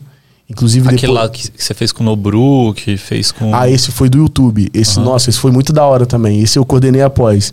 Foi muito da hora, mas eu acho que o que eu mais curti ali é um clipe que eu fiz com o Init também. Tem uma campanha. Isso na alma preta, né? O clipe não, o clipe com o Init foi na, na Ritmo. Tá. Foi na Ritmo. Ahn, no Alma Preta, eu acho que o que eu mais curti foi um que eu fiz um pouquinho antes de sair. Foi com Ilu Abadmin. Que eu tive a oportunidade de dirigir a fotografia. Então eu curti. Não, não editei esse, não montei, mas teve a oportunidade de dirigir a fotografia. Eu acho que foi um do, lá no Alma Preta foi um dos que eu mais curti, inclusive é o que tá no meu portfólio. Ahn, deixa eu ver, tem algum. Você fez o Lula Palusa também, né? Que a gente tava Sim, falando. Fiz fotografia no Lollapalooza. Eu gosto muito, mano, de cobrir. Eu, é, são tantas coisas, né, mano? Mas no Lollapalooza fiz fotografia também. Tem bastante foto lá, legal. É, falando porque no seu Instagram tem bastante foto ali do, dos shows, né? Sim. Então, não sei, eu, eu acreditei que, que fosse um dos trabalhos que você mais gostou por ser um. Na real, foi. Mais do que o Lollapalooza, teve um evento que foi o Senna, de trap. Que foi um, é um evento bem diferente. Eu gosto da, da, da, da estética do evento, da estética das pessoas também. Eu curti muito. O Lollapalooza foi incrível porque eu nunca tinha ido. A primeira vez que eu fui foi como fotógrafo, foi pra cobrir, né? Então foi uma experiência. Não sei se pode xingar, pode xingar? Pode xingar à vontade. Caralho, nossa, foi uma experiência muito foda. Que eu quero ter essa experiência de novo. Inclusive, esse ano eu não vou estar, porque eu tô lotado de outros trabalhos. Mas ano que vem eu quero ter essa oportunidade de novo, de voltar a fotografar como eu fotografava antes. Hoje eu não fotografo tanto. Mas é uma coisa que é uma paixão que eu tenho sim. E no meu Instagram tem só foto. Eu acho que tem duas fotos minhas, o resto é tudo É de foto de eventos. Fotos até da rua também, que eu andava com uma câmera, eu fotografava tudo que eu via, pessoas e tal, dos lugares onde eu fui. Então é uma coisa que eu tenho, que eu gosto de registrar momentos. E o Vinicinho fala muito, muito, a gente fala muito sobre isso, né? De não só, mano, viver do trabalho que o nosso ganha-pão, né? Você se vive falando, ah, mano, vamos fazer um projeto autoral. É, fazer, o- sei lá, fazer uma coisa, um filme nosso. Ele toda vez você fala sobre isso, né? Fazer uns projetinhos. Catar um edital. É Porque, assim, eu acho que a pós-produção, a agência, é muito legal, muito. Tem lugar pra criar, pra você fazer. Mas eu acho que não dá pra deixar morrer essa parte criativa, entendeu? É outro esquema, né? Você ser engolido pelo trabalho ali, acho que também uma parada ali bem filosófica de qual é o seu legado pra, pra vida, assim, além de, de sua família, sua esposa, to- todo Total. mundo ali, seus pais. suas relações, mas também o que, que você vai criar, o que, que você criou, o que, que você deixou no mundo. E eu acho que, é, tal qual tem um escritor que escreve um livro e deixou um livro, a gente pode deixar um filme Com certeza. e não, não vai morrer assim. A gente pode fazer isso daqui 10 anos e falar, mano, vamos produzir um filme do próprio dinheiro, vamos produzir, vamos catar um edital aí e conseguir fazer. Tem várias, várias maneiras, né, de você, várias ideias. Então acho que o negócio é esse, assim, botar ideias ali. É isso que a gente tá fazendo. Ideias nascerem ali. Ideia de um vídeo. A gente faz a produção da, da ideia do vídeo. Então a gente pode também produzir A ideia dos outros, nossa. né? Na verdade, a gente hoje É, as executa a ideia dos agora, outros. né? Mas, mas, assim, hoje você trabalha com publicidade. Você já participou de algum filme, de alguma série? A gente fez uma série, né? Pra, pra Disney. Comprou likes. junto, a gente fez uma série É, não, junto. não, A gente fez uma série junto. A Fala aí, gente- fala aí. É que foi uma experiência engraçada.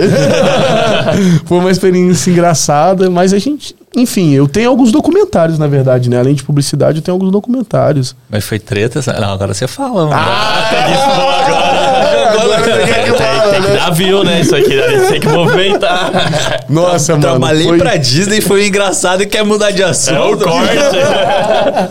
É porque no futuro dizem, se alguém estiver me assistindo, eu falo com o Vinicius. que Depois dos 30 anos eu quero estar na Disney. Então, eu amo vocês, não foi vocês. Foi o, o Mas caso. a gente fez uma série por, e era uma produtora terceirizada, não era a Disney. Uhum. Porque a Disney só recebe, né? Quem faz são as produtoras. E, mano, a gente fez com um cara que ele era dono da produtora, ele era diretor e ele que tava com todo o material, mano. E ele, a gente entrou pra. Eu entrei pra coordenar, o Vinícius pra finalizar. Os footage já tava feito, né? Já tava, feito, já foi tava filmado. gravado. Só que é engraçado, porque antes da gente entrar, eu vi ele procurando gente e tinha uma menina tinha entrado. Dois meses depois, dois meses não, três semanas depois, Já a menina saiu de novo, e tava né? procurando de novo. eu falei, ah, mano. Aí eu falei com ele, ele, ah, mano, a menina saiu porque apareceu outra coisa pra ela. Você topa? Eu falei, topo, tudo bem. A gente tocou um, dois, três, quatro episódios, fizemos ajustes e tal. E, tipo, é engraçado que, mano, é totalmente diferente. É, existe, quando você trampa pra, pra Disney, pra Netflix e tal, existe um esquema de QCs, que vem da gringa. Exemplo, você fez uma série e daqui a pouco, isso é engraçado, que você manda o seu vídeo e ele é analisado por uma máquina. E essa máquina, ela identifica os pontos críticos do seu vídeo, que tipo, é ponto 1, um, isso aqui tem que arrumar. Uhum. Ponto 2, é opcional. É um, você pode defender como intenção criativa ou não. E ponto 3, você arruma se você quiser. É, é um esquema que a Disney tem, que a Netflix tem, que todo mundo tem. Uhum. Que esse do intenção criativa é tipo assim, pode ser que a máquina leu uma coisa errada, mas Também, isso aham. tem a ver com o- a linguagem do filme. Que, que, que tipo de leitura seria essa? Tipo assim, ele é uma análise de. É uma análise técnica. Então, mas é mais de quadramento, de codec, Eu acho que entendeu? muito É. de cor. É- Cara, Uhum. Ah, não, do Creative Intent que dava isso era. Não, é, geralmente era é como, eu acho que ele quer saber como dar os problemas. É porque Ah, eu assim. perguntando, tô perguntando, mas não, é pra saber exatamente o que, que é, pra gente ter, tipo, um algoritmo que analisa o quê? Entendeu? Ah, então, ele, ele analisa é, pontos no seu vídeo que talvez não deveriam estar lá. Exemplo, hoje tem um esquema HDR, então ele analisa se tá Ah, certo entendi, ou não. Entendi. É um pra, Tem um de parâmetros técnicos se estão dentro de acordo do, do broadcast ali necessário. Aqui tem um ponto amarelo aqui e ele acha que isso não devia estar ali. Legal, Ele vai identificar. No seu óculos está o reflexo da câmera. Uhum. Ele vai conseguir identificar. Daqui a pouco a gente vai perder a profissão, porque a a- o computador identifica Não, tudo. é, eu perguntei exatamente disso, pra saber o, o, o que era esse algoritmo, porque eu acho que é uma coisa super importante da gente Sim, saber, e né? é pouco falado hoje em É, dia. Daqui a pouco a gente reflexo do fundo verde também, né? Não, mas, é- Sim. cara, eu nunca tinha ouvido falar disso, de, de- de, tipo, pô, uma máquina que, que Sim. identifica. Mas assim, por exemplo, se vazou um tripé de luz, ele consegue enten- entender? Sim ou- ou não, sim ou não. Algumas coisas ele, ele pega muita coisa na real. Por isso que tem esses três pontos, que é o ponto crítico, o ponto médio e o opcional. Porque tem a falha Você que pode, falar que a máquina errou. Na real, ela. É, o, ah, foi uma intenção criativa. Pô, tem um reflexo no olho dele, mas foi uma intenção criativa. Ou não, ela pegou mesmo o reflexo do olho dele, sei lá, alguma coisa ali no fundo que não devia pegar. Então ela pega, aí você tem como defender o que você, o que é muito crítico. Ou você fala com a galera, você manda um e-mail lá pros gringos, porque é tudo gringo, você manda um e-mail lá pra eles e justifica. Mas só que qual que era a parada disso? Isso era uma treta dessa série, eu não vou falar qual é a série, que tava rolando há muito tempo, porque todo mundo que entrava saía. Porque o cara, dono da produtora, que era diretor, ele era muito desorganizado. Então ele passava o trabalho pra gente, mas ele não passava o material. Então a gente tinha que analisar e não conseguia ajustar. E quando a gente ajustava, tipo, eu como coordenador de pós, tenho que chamar frilas. Pô, vai, chegou um negócio de comp, eu tenho que chamar a pessoa de comp. E ele não demorava a pagar a pessoa. A gente combinava uma data, ele não queria pagar a pessoa. Eu tinha que ficar mandando mensagem pra ele pagar a pessoa. Pô, cara, tem que pagar. E muitos pontos, porque como não eram nós que decidimos se ia fazer ou não, porque quem liberava a grana era ele, ele botava tudo em intenção criativa. Hum, E tinha coisa que voltava e ficava nessa. Chegou um momento que a gente conheceu o diretor da Disney BR. Resolveu direto com ele. Por quê? O a série tinha que sair, tava pra sair, já tinha pulado o calendário. E o cara não resolvia os problemas. E parecia que era a gente. Aí o, a gente conversou com um cara lá muito da hora. Inclusive, um abraço, Duda. Quando surgir vaga, você me chama. Mentira, não vou sair da África, não, tô brincando. Mas daqui a dois anos, três anos, quem sabe. Mas chegou um momento que a gente conversou com, tipo, o cara mais alto lá. E o cara falou, mano, a tua série não vai sair agora. Você tem dois meses, três meses pra resolver isso. Se isso não resolver, você vai ficar devendo a gente, porque a gente já deu tantas mil chances. Nesse rolo, eu consegui conversar com a mina que saiu. E ela falou: Eu tive o mesmo problema que você tá tendo. Ele não passava os materiais, a gente falava das alterações, ele não queria executar, não pagava a galera pra executar. E acabou que eu falei: Mano, não vou ficar mais nesse trabalho com você, porque senão eu vou me queimar. Uhum. Porque parece que, como, tipo, são problemas de pós, parecia que a gente não tava vendo os problemas, entendeu? Que a máquina acusava e a gente não tava consertando. Então chegou. Porque o nosso nome ia lá. Com certeza. Então eu falei, mano, é, a gente deixou redondinho, mas eu falei, eu não vou até o final, tá? Aí a gente entregou pra você o que tinha que entregar. Daqui falta esse, esse, esse ponto. E valeu, mano. Porque não dá. E a gente- nessa a gente conheceu o diretor da, da, da Disney Brasil da câmera. Quando eu vi que o cara entrou, eu desliguei minha câmera. Eu falei, mano, eu não posso queimar com esse cara, porque daqui a alguns anos eu quero estar lá. Mas foi um episódio, eu não vou falar qual o nome da série, porque hoje eu vi que Não, ela sim, vai sim. sair, a série vai sair e tal. Aí, gente, a próxima que foi estreia, ó, já fica de olho no. Para com É uma isso. série legal, é uma série, é uma série legal. A ideia é ótima. É ótima, não é a ideia? Não, é bom. Pô, é bom, muito da hora a ideia. Pô, é um bagulho legal, mas só que. Entende? É, Não, por- é esses BOs da coordenação de pós. Eu costumo falar pro Vini, Vini, a gente tá aqui pra apagar incêndio, mano. Vai acender ali, a gente tem que apagar. Porque é o que a gente faz hoje na coordenação de pós ou na finalização. A gente tá ali pra resolver esses BOs. Poxa, vazou um tripé na gravação, igual a gente teve que fazer agora num filme. O filme tava pré-pronto, só que deixaram uma porta aberta e vazou na cena. Como é que você faz? O prazo tá curto. Ah, mano, tem que colocar uma parede ali. Como é que eu vou fazer essa parede? Daí ter que. Putz, mete um rotopente lá. Tive que ser Se na tiver movimento de, comp, de câmera, dá Teve que fazer otoscopia nas pessoas todas que passavam, porque não era uma câmera estática, entende? Nossa. É. Sabe, sabe um negócio que a gente fazia muito na, na produtora que eu trabalhava? Mandava pra Índia. Mano, Porque tem, tem um site, você deve conhecer, né? Sim, sim. Tem um site que você você manda lá, tá ligado? Aí você paga, putz, eu não lembro, mas era, era muito barato, assim. É barato. A rotoscopia dos caras saía, sei lá, é, um dólar cada minuto, sei lá. Tipo, era um negócio assim absurdo de barato, né? Porque pra você pagar pra um, pra um profissional, você o cara fala. vai cobrar diário. É, não, você fala assim, pô, um minuto de vídeo, beleza, um minuto de vídeo você tá falando de quantos frames aí? 60 vezes Um 60, minuto, 60, 360 frames. Você tá falando de uma rotoscopia de 360 frames.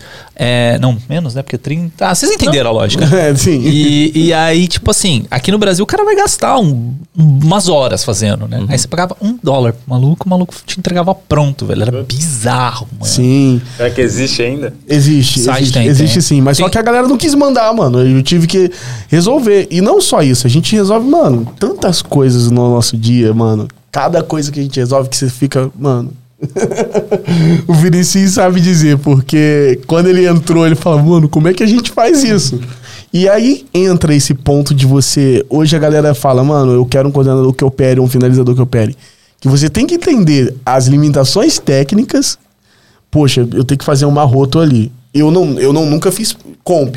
Mas eu, eu já trabalhei em outros lugares que a galera que sentava do meu lado fazia. Então eu sei, pô, quanto tempo leva uma rotoscopia, quanto le- tempo leva pro cara fazer um certo ajuste ou não. Isso é bom e ruim, porque eu sei o cara não consegue me enrolar.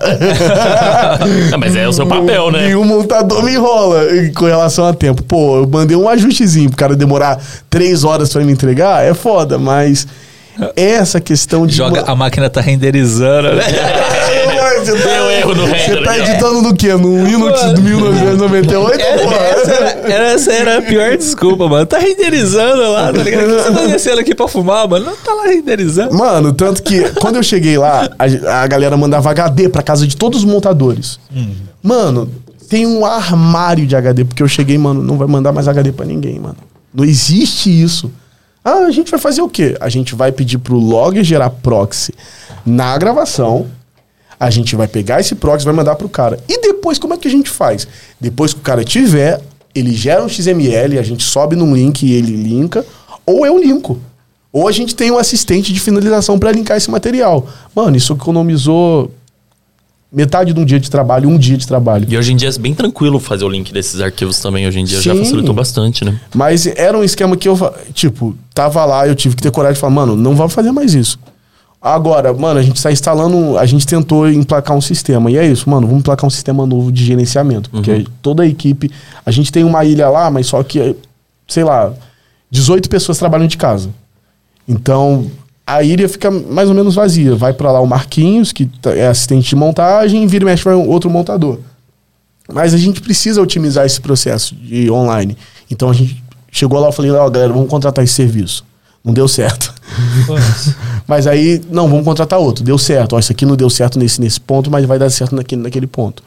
Então, tipo, ter essa coragem, porque eu, quando o Paulão, inclusive um abraço Paulão, eu falei pra ele que ia vir aqui hoje, ele ficou feliz pra caramba. Ele me contratou e falou, mano, a gente tem que resolver o problema da pós. Eu falei, mano, mas é um- não é um problema que a gente resolve pro dia pra noite. É uma coisa que leva tempo, é uma coisa custosa. E é, é legal porque eles acreditam nesse trabalho. Mano, é legal, vamos investir sim, vamos fazer. E dar essa oportunidade. Porque além de me dar essa oportunidade, eu conseguir mostrar meu trabalho, eu consigo trazer outras pessoas igual a mim. Pô, trago uma galera preta, porque é uma agência de publicidade. A África é bem diversa, isso é legal falar. Mas ainda falta muita pessoa. O Oi? nome tem alguma relação ou com. Cara, é, não. Não? tem, tem uma relação. Tipo, Mas você- entendeu a minha paixão- pergunta, né? A Tipo, paixão de- dos donos puro pelo continente, entendeu? A paixão dos donos pelo continente. Só que não só na, na, na publicidade, eu acho que mais, mas o audiovisual é um ambiente muito branco e majoritariamente masculino. Então, uma das minhas missões, mano, é trazer gente preta e trazer mulher. Uhum. Entendeu? Seja montadora, seja motion, seja finalizadores. Pô, é, é, é da hora você dar essa oportunidade. A, a África é uma agência diversa, a gente encontra muitas mulheres, muitas pessoas pretas, mas, mano, comparando, você tem 100 pessoas, você, só um, você tem 100 e você tem 10 pessoas pretas, alguma coisa tá errada, mano. Então, qual que é a minha missão? E eu levo isso pra todo canto. Na Ritmo, quando eu trabalhei lá, na Piloto. Inclusive, quando eu saí da Ritmo, eu deixei pessoas pretas lá, o Caio, que tá lá até hoje. Na primeira agência lá no Peninha, quando eu saí de lá, pro meu lugar, eu deixei um cara preto. Então, a minha missão, mano, é dar oportunidade para as pessoas como um dia me deram. Pô, um dia teve um cara que acreditou em mim. Então, eu preciso fazer isso. Eu enxergo, mano, eu vou fazer isso. Pô, então, ó, mano, eu cheguei lá, não tinha uma pessoa preta na equipe. Mano, agora tem. tem Outra eu. visão mega importante como coordenação, né? Porque, Sim, novamente, é o, o cabo de guerra lá, a pessoa que vai estar pra mediar. A empresa às vezes só quer, tipo, ah, não, mano, eu só quero. Eu só quero executar, eu quero quem faz mais Sim. rápido, etc. E não pensa na diversidade, em todo um, um, pa- um papel social que uma empresa tem dentro de um local. Né? Então, acho assim, um Mas, papel fantástico como coordenação. O audiovisual ele tem muito disso, né? Porque, assim, é, pelo menos do, eu trabalho muito com live, né? Com, com transmissão. É, tem muita gente, assim, muitos homens pretos que trabalham com isso também. Mas mulheres, eu vejo um déficit gigante. Sim. Tipo assim, do, do que a gente faz, cara, que, que dá pra confiar, é, sei lá, que eu tenha sei, umas, uns 100 homens que trabalham com a gente, que já trabalharam com a gente, já fizeram algum evento com a gente, tem duas mulheres só que fazem. Então, assim, tipo, mulher é um negócio difícil. Fotografia, foto mesmo, normal, tem bastante mulheres, mas dentro do audiovisual é muito difícil, cara. Cara, montador na agência. Não tinha um montador, não tinha uma mulher. Eu falei, galera, não dá. Mano, não dá. Que só tem homem, mano, trabalhando. E, tipo, desculpa, mas homem branco, só tem Uhum. cara branco trabalhando aqui. Mas é doido, Entendeu? né, É cara? doido. cara, Então é falei, histórico, tipo, né? Deram a oportunidade Talvez, disso sei. mudar. E, tipo, eu, a gente, eu e o Vinícius conversa muito sobre isso. Reforçando, é uma agência diversa. A gente vê pessoas diferentes. Tipo, é publicidade, tem, mano, você de se vestir, você pode vestir do jeito que quiser. Lá tem mulheres pretas sim, mas, mano, como eu falei, se você tem 100 e você tem 10 pessoas pretas, tá errado, porque a gente é majoritariamente a, a gente é a maioria nesse país, mano. Então o que, que tá acontecendo, tá ligado? Aí entra numa questão, tipo, é um assunto que daria outro podcast, mas eu, eu sempre vou falar, mano, oportunidade, não só oportunidade. Você tem que botar a cara e falar, ah, a pessoa errou. O Vinícius é uma pessoa, tipo, ele é designer, é um ótimo designer e foi um coordenador de comunicação. Pô, pra eu trazer ele pra finalização, eu tive que ensinar ele. Pô, vai- vem o mocho, o Caio, que tipo, hoje é um, um dos melhores mochos que eu conheço. É um cara preto, da favela. Mas quando eu trouxe ele pra essa área, pô, o cara cobrava. O cara é um, um dos melhores mochos que eu conheço. Cobrava 400 reais na diária dele. Eu falei, não, mano. Os caras ganham, tipo, três vezes mais isso. Por que, que você tá cobrando isso? Ó, vou te fazer colocar nesse filho e você vai ganhar o que você deve ganhar, entendeu? A Jana, que é uma motion, tipo, fodida.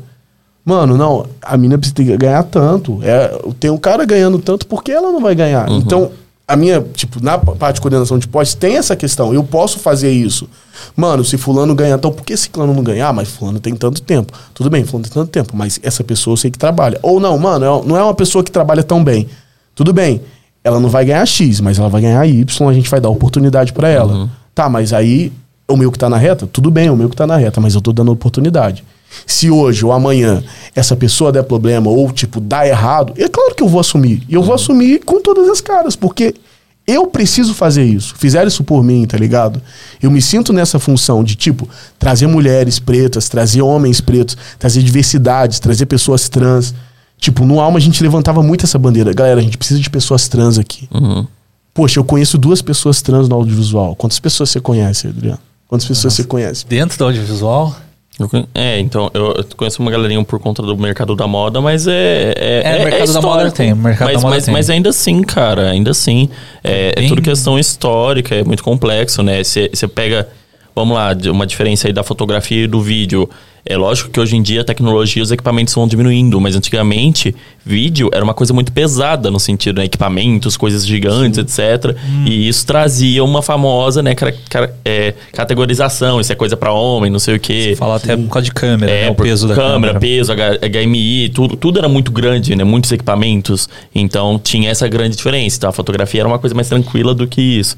É, não só isso, você tem. é, Putz, tem uma pesquisa Ah, disso, tem eu não lembro o nome. preconceito, né? Eu Não, acho que, isso é, mas tudo isso é preconceito. É, é, é tudo questão histórica, né? O, o- é uma grande questão histórica que vem se alastrando há muito tempo. Tanto a questão racial, aí, pelo amor de Deus, não tem nem o que falar. Mas igual até isso de computador, de editor. É, tem, tem, putz, eu esqueci o nome, mas tem uma pesquisa americana que fala exatamente, né? O que caracterizou homens terem conhecimento desse computador, porque é muito um universo masculino inicialmente. é, foi porque programadores e tal, né? Tudo porque foi. Quando foi. O computador entrou e começou a virar uma coisa de brinquedo, o computador foi denominado para os meninos. Então era um, brinquedo masculino, enquanto bonecas eram femininas, entende? Era uma coisa para as mulheres. Então, tipo assim, era um brinquedo de homem. era videogame, era não sei o quê. E foi desenvolvendo para esse lado. Então não tinha tanto esses contatos. Então, é, são coisas assim que a gente tá aos poucos, né, tentando caminhar e fazendo o papel de cada um para tentar Sim, eu tive meu primeiro isso. computador aos 23, pô. Eu editei. eu- cara, quando eu comecei a editar, eu ia na casa de um amigo editar. Porque eu não tinha computador, mano. Então, pô, isso, 23 anos, faz o quê? Faz quatro Uhum. anos que eu tive meu primeiro computador. Caramba. Quatro anos que eu tive meu primeiro, não tinha grana pra comprar. A galera E fala, qua- mano. e, vamos lá, quatro anos você já tinha trabalhado em Sim, Globo, já e tinha trabalhado em vários quê. lugares, tá ligado? Aí você fala, mano, mas por que você não comprou o computador? Porque eu Porra, tinha que mané. bancar minha casa, eu tinha, tipo, que pagar meus estudos, eu tinha que fazer um. E eu enxergo que a minha galera passa pela mesma Uhum. coisa. Hoje eu tenho condição de comprar um computador, de ter uma coisa ou outra, mas, mano, foi porque alguém lá atrás olhou pra mim e falou, mano, você não sabe? Não tem problema não. Eu vou, posso tomar no cu um pouquinho, mas eu vou te ensinar, entendeu? Vou te ensinar. E, mano, é o que eu faço. Eu não tenho problema com isso. Muitas das vezes, tipo, hoje o Vinícius, cara, é muito bom, é muito bom. Mas no começo, diversas vezes eu tomei por causa disso. Por- mas hoje, Mano, de finalização ele é um dos melhores que eu conheço. Mas é isso, mano. Vou dar oportunidade pro cara, o cara vai aprender, o cara vai fazer bem. Então a gente precisa disso. E, tipo, por isso que eu sou grato de estar Não, aqui. certíssimo. Porque, mano, eu não tenho muito seguidor. Eu não tenho muito seguidor, eu não sou famoso. Mas é uma oportunidade, tipo, é, eu sou grato a vocês e, tipo, eu tenho certeza que vocês sempre fazem isso. Eu, eu sou um ouvinte do podcast. Então, estar aqui, falar sobre a minha profissão, poder falar um pouco sobre o que eu faço e as pessoas de onde eu venho ouvir, porque, mano, eu vou mandar pra essa galera. E essa galera vê um pouquinho, mano, não tô rico, mas, pô, vivo do meu sonho, entende? Consigo pagar minhas contas do meu sonho. Mano, é possível pra caralho, tá ligado? É muito possível. Então, mano, vocês estão de parabéns e, valeu. pô, continua esse trabalho lindo, porra. Assim, até dá pra entender um pouquinho essa parte de equipamento, porque muitas vezes a gente fica travado é, em não fazer alguma coisa porque não tem um equipamento, né? Eu achei legal você, você comentar, pô, você não tinha, você ia lá na casa do seu parceiro pra editar. Hoje em dia você tá com que equipamento? Você tem câmera também? Ai- Ainda tem câmera? Como que Sim, você tá? mano, Gino? hoje eu tenho câmera, tenho lente, pô, meu computador custou um rim, eu paguei feliz. Porque apesar de tudo, eu monto algumas coisas hoje ainda. Quando é uma coisa muito interessante, eu vejo que eu tenho um tempinho, eu monto. Então eu falei, mano, vou montar o computador dos meus sonhos. Consegui montar o computador e tal. Então, hoje eu consegui, tipo, depois de muitos anos, a gente conseguiu. Inclusive, é, já aluguei material na Movie, tá ligado? Não, é? Pô, ia fazer. Eu não faço com tanta frequência quanto antes, mas eu organizava também algumas filmagens, cobertura de evento. E, tipo, muitas das vezes a gente coloca lá na movie, porque a galera que eu chamo geralmente é sempre preta. Toda vez que, pô, preciso de uma cobertura de evento.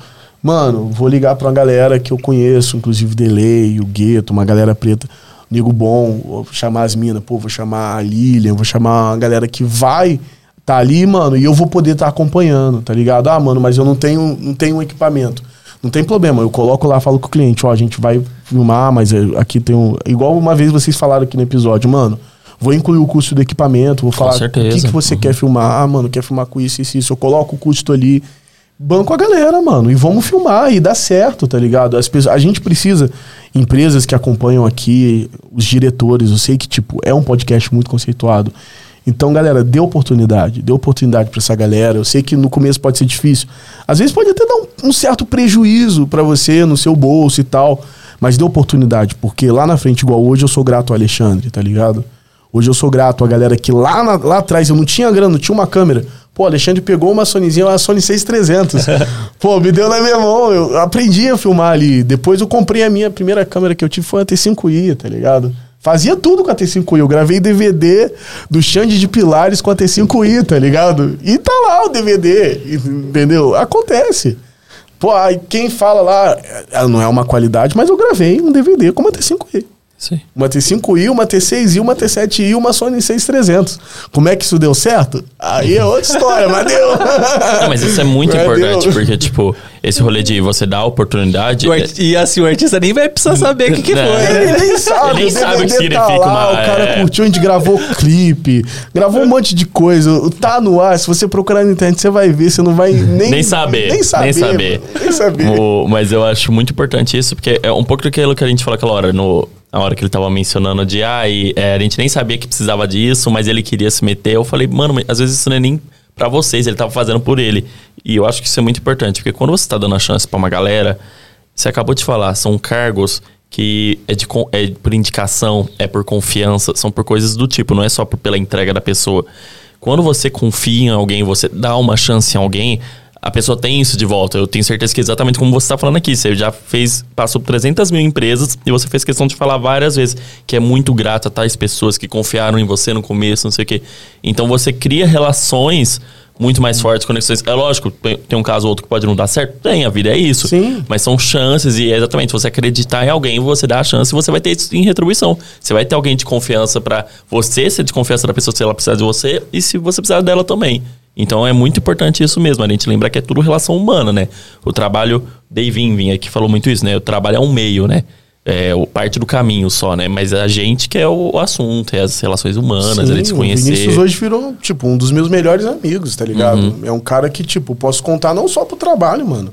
É um cara que tá final de semana, tá almoçando lá em casa. Eu tô almoçando na casa dele, entendeu? legal. É um cara que tá lá na casa da mãe dele, tá me ligando por vídeo pra ver a mãe dele. Então é um bagulho da hora.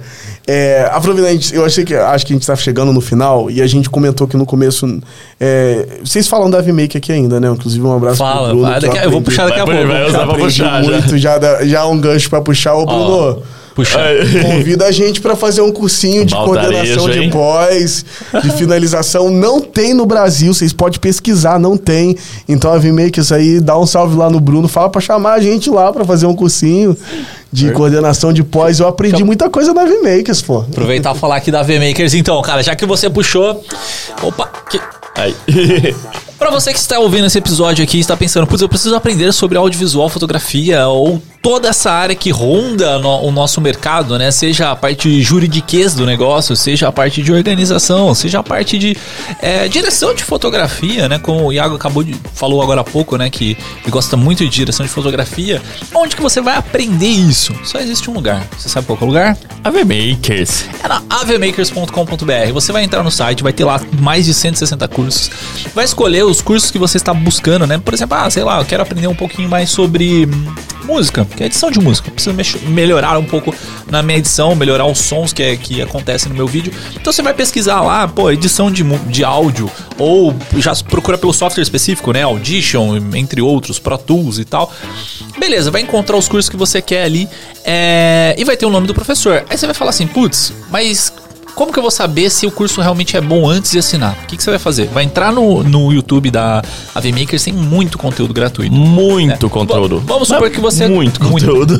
Vamos supor que você quer um curso que é do Baltarejo, porque o Baltarejo tem, acho que é o que mais tem vídeo lá no, no YouTube. Aí você fala, deixa eu ver os vídeos do Baltarejo e ver se gosta da metodo- metodologia dele. Né? Porque assim, a gente tem diferença de professores para professores, mas na AV Makers, cara, você só tem os professores tops ali. Então entrou ali, assistiu os conteúdos gratuitos no YouTube e tal, que você vai aprender muita coisa também. Aí você fala, putz, curti, é isso que eu quero, vou assinar. Você vai usar o nosso cupom ISMIA99 no ato da sua assinatura, né? Então, colocou no carrinho, vai finalizar a compra, ele vai perguntar o cupom, você vai colocar lá ISMIA99. E aí o que acontece? Você vai pagar o melhor preço que existe na VMakers, porque em qualquer lugar você vai pagar, sei lá, em promoções de 129, 119, acho que a, a melhor promoção foi 119. Mas só com o nosso cupom você paga 99 reais por mês em todo esse conteúdo. É tipo a Netflix do audiovisual, ou da fotografia, porque tem muito conteúdo de fotografia lá também. Conteúdo de tudo. AV Makers é absurdo, né? A VMakers Conteúdo de é tudo. monstra, cara. Então você quer é, aprender e ficar mais especializado no audiovisual, na fotografia, avemakers.com.br. Mas então você tava falando da VMakers? A VMaker chama nós, Chama eu aprendi você. muito na Aí, ó. mano. Aí, ó. Sério, eu fiz. Eu zerei os cursos dele de filmmaker, de fotografia. Manda um recado pro Baltarejo aqui, ó. Baltarejo, convida a gente pra fazer um curso de finalização e coordenação de pós, porque eu zerei quase todos os cursos aí da, da VMakers. Mas zerei real, curso. cara. Eu zerei, sério, é porque eu tinha no meu LinkedIn, tudo que eu zerava eu colocava lá da, da VMakers. Hoje eu só deixei os que são de interesse pra minha profissão. Mas, mano, eu zerei quase todos os cursos. Ó, eu Tem fiz fotografia, caramba edição, motion, direção de fotografia, história do cinema. Mano, eu fiz uns nove, nove formações. Eu fiz, as- fiz umas nove formações É, pra- só pra quem não sabe entender, então já vamos puxar o gancho aqui da, do- da propaganda. É as formações exatamente isso. Por exemplo, eu quero ser editor, mas eu não sei o que, que é da 20, o que, que é não sei o que. Você tem as carreiras montadas, né? Tem as formações que vão juntar todos os cursos que você precisa aprender, todos os conhecimentos que você precisa aprender pra dominar uma área. Então, eu quero aprender fotografia, tem a formação de fotografia. E nela já tem, ah, você vai ter que aprender isso, isso, isso, isso. É isso que ele tá falando. Então, vejam lá na VMakers. Vale muito a pena, galera. Vale muito a pena. E, ó, nem sei. Eu, Pode falar. Chabuzão, vale a pena pra caramba. Eu indico pra todo mundo. Todo mundo que eu trabalho, que tá começando e tal, eu conheço. Eu falo, mano, paga, vale muito a pena. Você vai aprender coisa pra caramba. Eu aprendi muita coisa lá. Até o que eu. Mano, isso aqui não vai servir pra nada. História do cinema. Eu fiz história do cinema toda. Eu Ah, estudei serve, tudo. mas serve pra muita Sim, coisa, mano, pô. hoje serve pra muita coisa. Co da Vinci, Collor. Eu nunca fiz cor, nunca sentei pra fazer cor, mas eu fiz o curso inteiro. eu aprendi tudo sobre cor, então acho que é importante a gente tá Com aprendendo certeza, também. com certeza. Tem uma frase, eu ouvi do, do Érico Rocha, mas deve ser, sei lá, circular por mais pessoas, né? Que ele fala que quando a maré sobe, todos os barquinhos sobem juntos, né? Então, até era uma da- da- das ideias inicial do SMI, era a gente tentar difundir o conteúdo do audiovisual por esse motivo, né? Porque se você profissionaliza é, a maior quantidade possível de pessoas que você tem alcance, né? Você tá melhorando o setor, a área, etc, né? Que eu acho que encaixa muito nisso, né? Tipo, a AVMakers eu acho legal por causa disso, de, de ser uma quantidade muito grande de cursos dentro do mesmo pacote, né? Mas, é, falando em geral mesmo, a gente dentro do audiovisual, a gente tem essa mania de, de abraçar, de ajudar, de, de compartilhar, né, o conteúdo, né? Que nem você falou, que você já ensinou muita gente e já foi, já aprendeu por muita gente, né? Sim. Então, sei lá, eu acho, não sei se outros meios, assim, de, de profissões também Eu fazem acho que isso, não, né? cara. Eu acho que não. Sinceramente, acho que não. Acho que no audiovisual é diferente. Apesar que eu tive poucas profissões na minha vida. Dentro do audiovisual eu tive muitas. Mas fora do audiovisual, cara, eu não, eu não enxergo essa unidade, tá ligado? Porque o audiovisual te abraça, de fato. Sim. Graças a Deus eu nunca fiquei sem emprego no audiovisual. Sempre quando eu saí de um emprego para outro. Então, nunca me faltou. Mas, mano, a galera sempre abraça. É, sempre o, o abraça. próprio, o próprio audiovisual, ele é um, um conglomerado de áreas, né? Eu acho que isso tá- que é, também... Então, assim, você, é, um, é um trabalho que faz em equipe e que precisa de várias formações dentro, só que ao mesmo tempo você tem que ser do audiovisual. Então, eu acho que proporciona um meio que sempre tá precisando de alguém. Então, a gente sempre rota- rotaciona entre a gente, né? É porque eu acho, acho que é um mercado bem único nisso. É acho que é diferente, por exemplo, da fotografia. A fotografia é, muito, é um, um trabalho muito solitário, né? O audiovisual você depende de Uhum. outras pessoas para fa fazer a sua entrega, né? Então eu acho que, acho que por isso meio que, que vira um- uma coisa legal, assim, né? Todo mundo Você fala mais, eu falo mais com os meus montadores, com os mochos e com a galera da finalização do que com a minha família, entende? Você tá o dia todo, você tá acordando falando com a pessoa, antes de dormir você tá falando com a pessoa. Então você cria, você precisa criar esse senso de família, Não, com mano. Você certeza. vai estar lidando com, Com o cara certeza. o dia todo. Loucura. Mas deixa eu voltar um pouquinho e falar também do- dos trabalhos que você fez, né? Você, eu vi um, um- no- acho que tá no seu Vimeo, que é um trabalho da Brahma que você fez, né? É, você trabalha hoje, esse da, da Brahma estava na África já ou Sim. não? Você trabalha assim, sempre com, com marcas grandes ali na, dentro da África? Cara, a Ou- África, ela, tipo, lida com muitas marcas grandes. Inclusive, o último, ó, os últimos filmes, a gente fez um filme pra Popeyes agora, foi a primeira campanha nacional deles. A gente fez Ah, um pra... de fast food, né? Isso, É, eles, aham. tipo, estão intensificando os trabalhos aqui no Brasil. A gente fez a primeira campanha nacional deles, a gente fez pra NBA. Agora a gente fez Mercedes, da hora. A gente faz muita coisa pra Itaú, a gente faz muita coisa pra Vivo, a gente faz muita coisa. pra- A gente fez uma série agora pra Vale, ah, a gente faz muita coisa pra Sadia. Tipo, tem muitos clientes grandes. Clientes grandes, é, pra Lula Palusa a gente faz.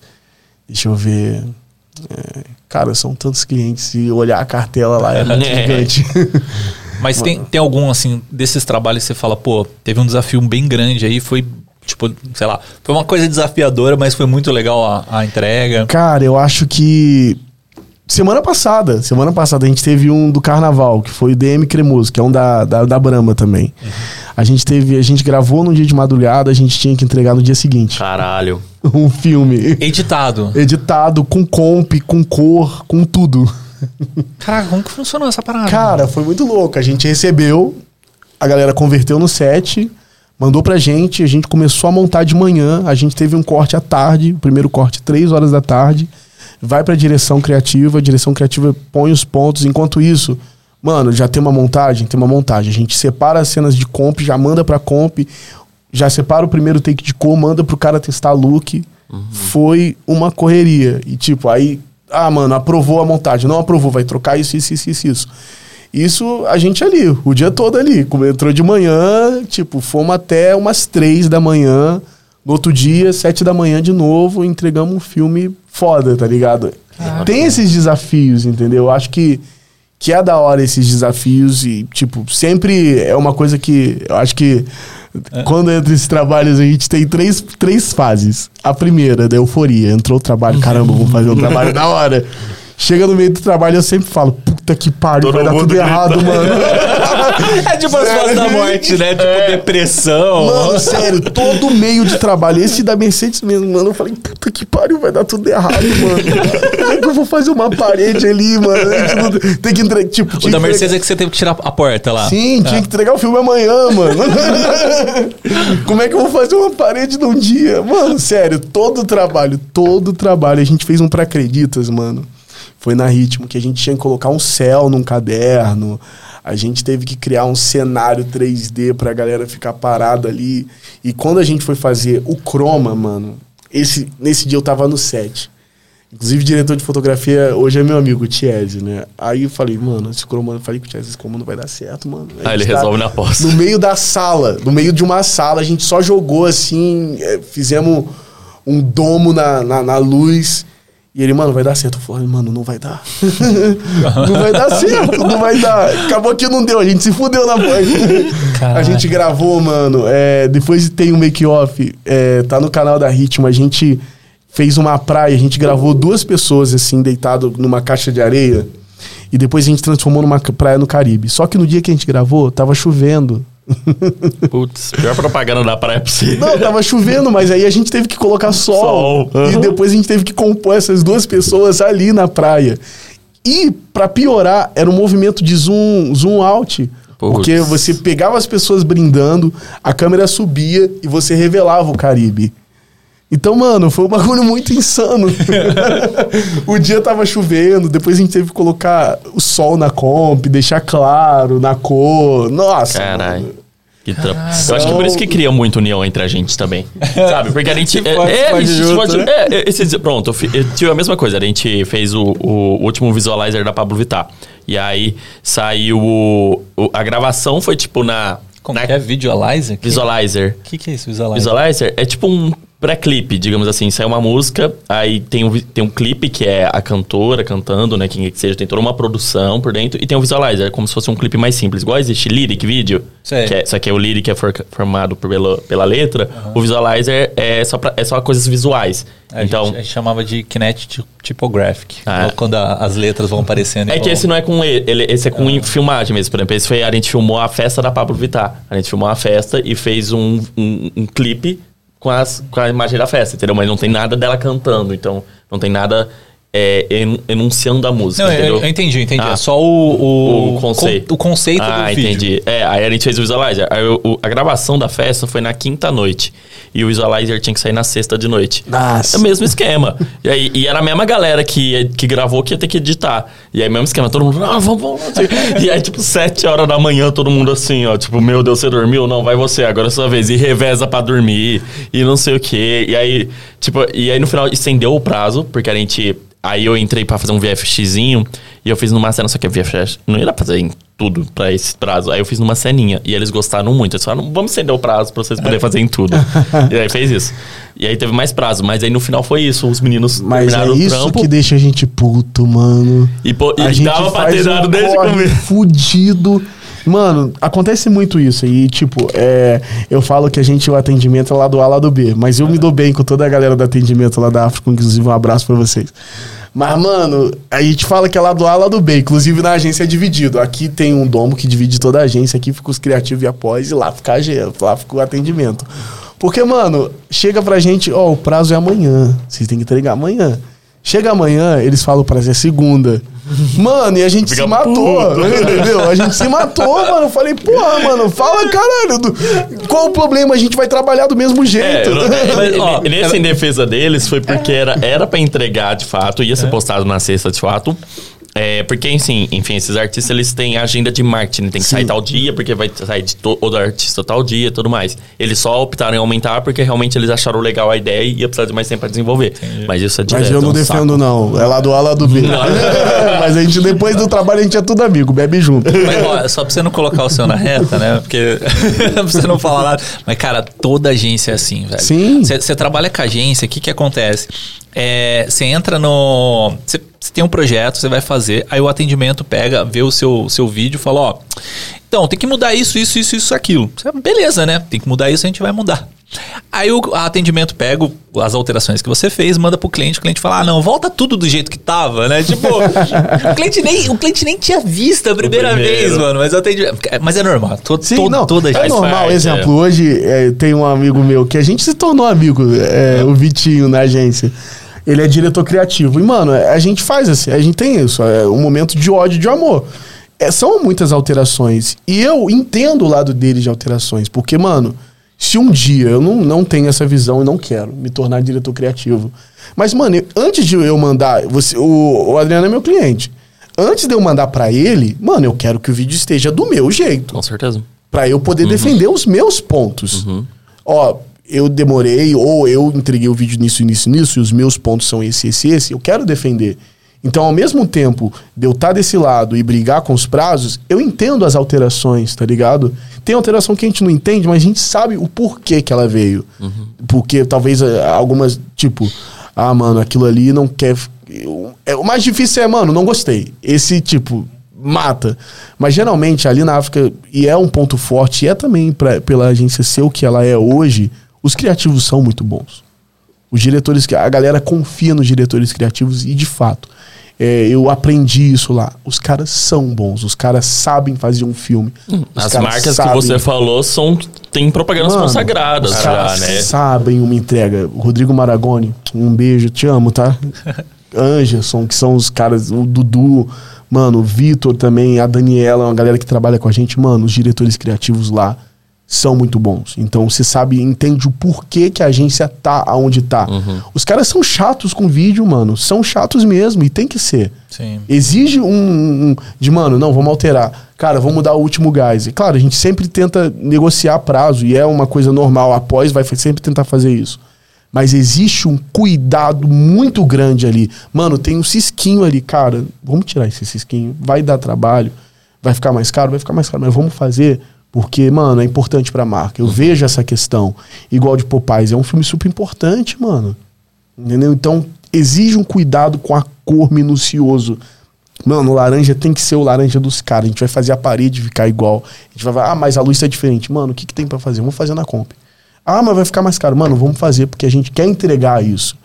E é uma, uma das coisas que me incentiva a ficar muito lá. Eu tenho aprendido muito com isso.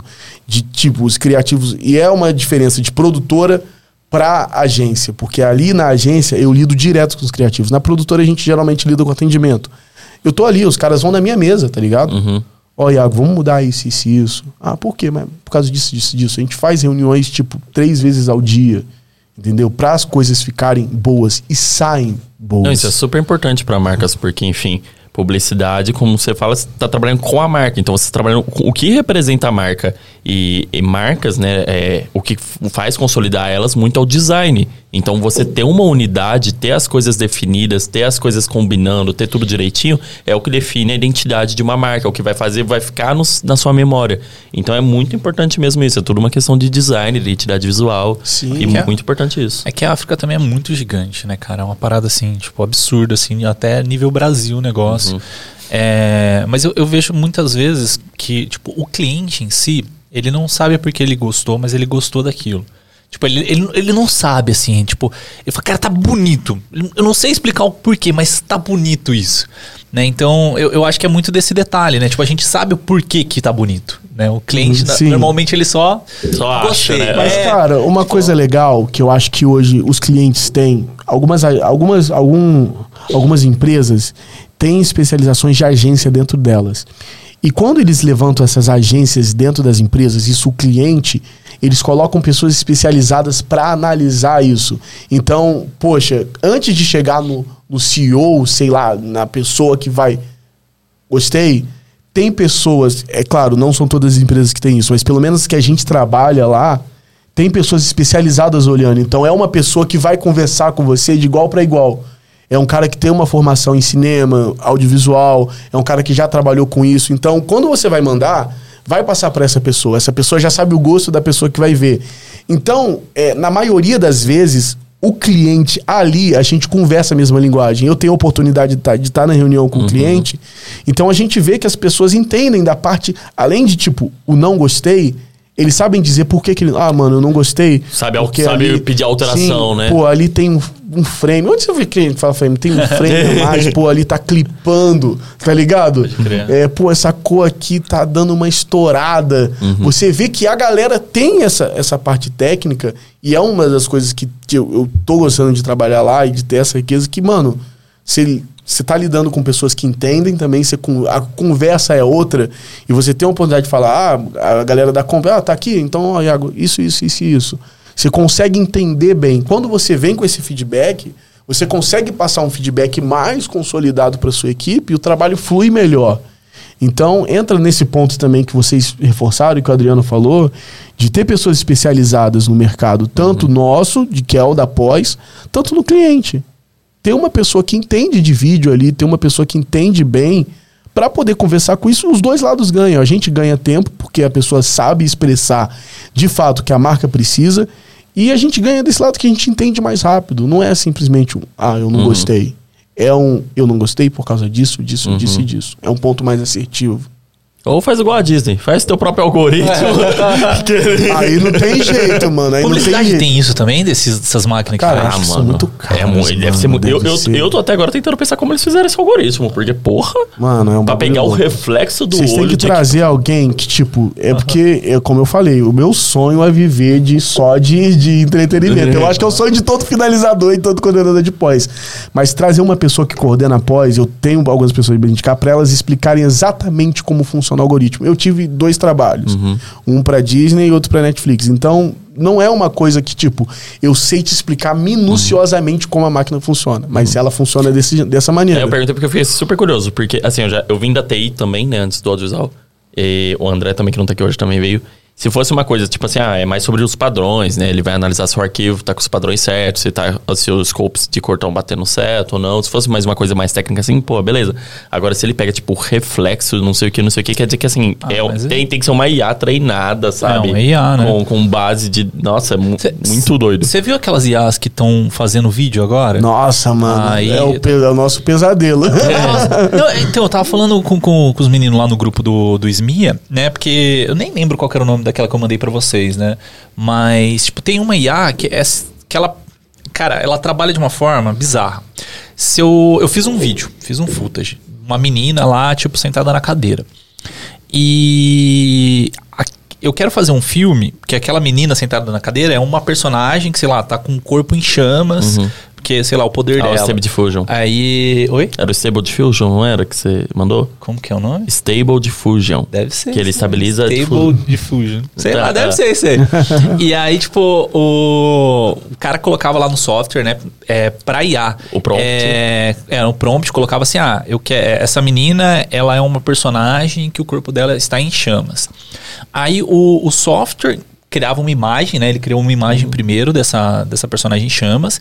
E aí ele meio que pegou essa imagem que ele criou e colocou como se fosse uma máscara do, do Snapchat, uma máscara do, do, do Instagram, sabe? Colocou essa, esse corpo em chamas da menina. E aí a menina se movia no vídeo e aí tava esse, meio que esse filtro nela. E aí você fala assim, ah, pô, ok, né? Um filtrozinho legal. Só que, cara, pensa nisso aí pra você fazer um cinematic, pra você fazer um, um, um storyboard pro cliente assistir. Tipo, você ainda não filmou, você ainda não jogou na pós. Você só precisa dar aquela ideia pra ele e falar: Ó, o meu filme, eu quero que ele seja mais ou menos desse jeito, tá vendo? Tá assistindo aqui? É isso que eu quero. Aí eu vi uma da, um vídeo da Karen lá, da, da Karen. Putz, eu não lembro. É um Instagram gigante também, da, de uma menina que ela faz várias gambiarra. E ela é uma da, das vozes dessa desse Stable Diffusion aí. e aí que ela fez? Ela colocou uma pilha de livros e aí ela, ela colocou que era um castelo, né? Aí ela filmou com o celular dela a pilha de livros e o a IA transformou essa pilha de livros, né, no, no formato que ela estava, em castelos. Então, tipo, ela como se ela fosse um, um plano aéreo, né, como se fosse um drone filmando castelos. Aí ela pega, tipo, um mouse, coloca duas, duas é, rodelinhas, assim, duas tampinhas de, de Garrafa. garrafa é, PET, coloca assim e puxa o mouse. Aí ela coloca que é, que é um carro. Aí o, o- a IA transforma meio que assim a, a moldura, né? O, os detalhes, os entornos do mouse e transforma num, num carrinho e começa a puxar. Cara, assim, pra Nossa, mim que louco. foi uma piração, porque assim, não que isso possa ser usado no trabalho final, mas pra fazer o storyboard antes, porque vocês têm que montar também. Não, mas né? até, Sim. até no trabalho final, tipo, você não usa como entrega final, mas pra fazer o trabalho final dá pra usar muito, tipo assim, como recurso, Cara, a como gente fez ferramenta, um saca? filme de raiz é, sobre borda. Já até saiu a campanha, então posso falar. sobre uma pizza com já com a, o ketchup na borda. Uhum. E aí a gente estava fazendo um teste lá com o João Coraza, que é um amigo nosso, que é diretor criativo lá. E ele simulou, mano, vamos simular como é que é uma pizza com borda ketchup com a Mona Lisa. Mano, o bagulho ficou perfeito. Mas como assim na Mona Lisa? Não, é uma, uma pizza com borda de ketchup com a Mona Lisa desenhada Ah, no meio dela, Lisa com, com como os se fosse o... temperos. Entendi, entendi. Caraca, mano, e Dá, é muito louco. dá, é muito louco. Ele, Não, ele falando, é- daqui a pouco eu vou perder minha profissão. É muito legal. Ó, o nome do software não é Stable Diffusion, não. é chama, tem, o WebSynth, qual que é? É Runaway, Run- ah, Runaway App. Ó, olha o esquema dela. Pra quem tiver, não tiver entendendo, é que pra mostrar que o celular vai ser muito difícil. Procura o Instagram da é Karen X Sheng, né? Acho que é o nome. Sim, cara, é xixeme. É Karen, Karen com K, X, a letra X e Shang. Acho que é Shang, Acho né? que dá pra mostrar se você virar um pouquinho, né? É, não sei o nome, né? Mas o que, que é não eu falo, focar. mas eu É. falo o vídeo. É, não vai, não vai focar isso aqui. Mas assim, procura aqui no, no, no Instagram.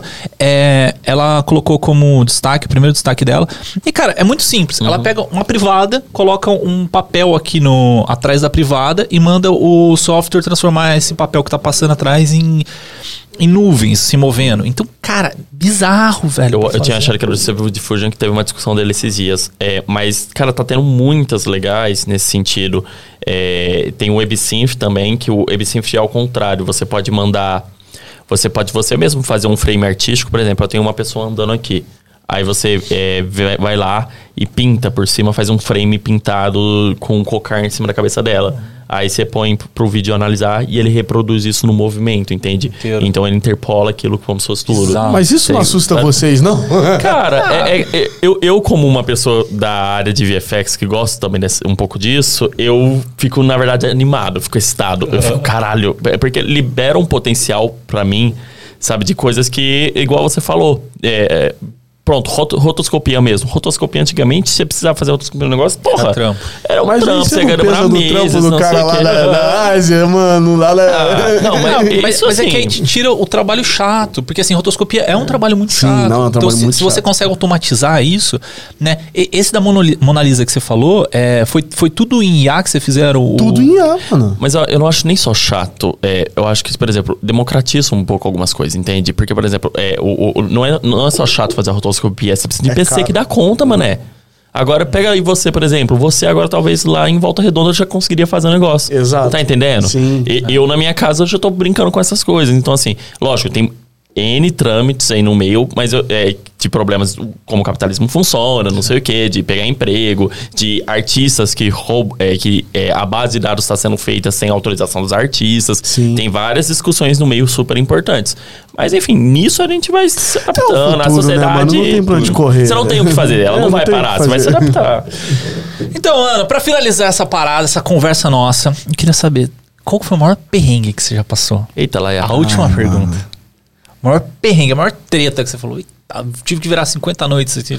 Sei lá, um perrengue. Caraca, mano, assim, na lata, eu não sou muito bom de... Me... Mentira, eu sou bom de memória sim, eu não anoto nada. Não, no trabalho, eu não, eu não anoto nada. O Vinícius que anota tudo, eu não anoto nada Ele é o cara das planilhas, velho. Mas, mano, eu lembro de tudo. Se me perguntar de, mano, que filme que a gente não subiu a base limpa, eu sei.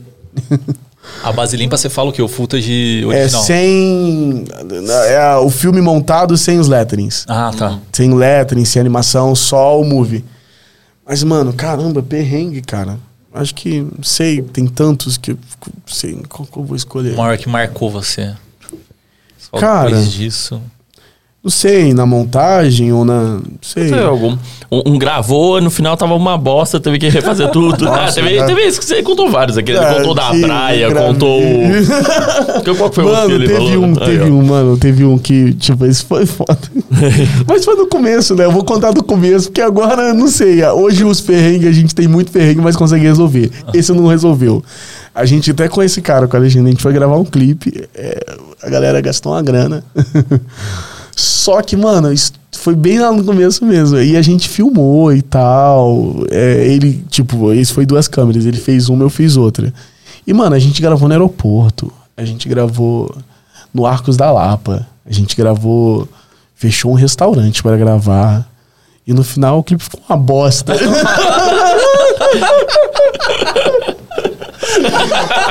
horrível. Velho. Tudo, a gravação, Horrível. vocês acharam E a ruim. artista falou, não vou publicar. Bom, é isso. Mas é isso aí. E tipo, gastou um dinheiro. tá ligado? aprendendo. Não, mas não ficou horrível só por causa da minha parte. Ficou horrível porque, mano, o roteiro ficou ruim. Tipo, as ideias ficaram ruins. E, tipo, ela entendeu que as ideias dela também não ficaram legais. E, mano, foi uma. A gente, tipo, ela gastou muito dinheiro, mas na real foi pouco, porque foi uma produção muito guerrilha, tá ligado? Você gravar embaixo do sol, sem iluminação.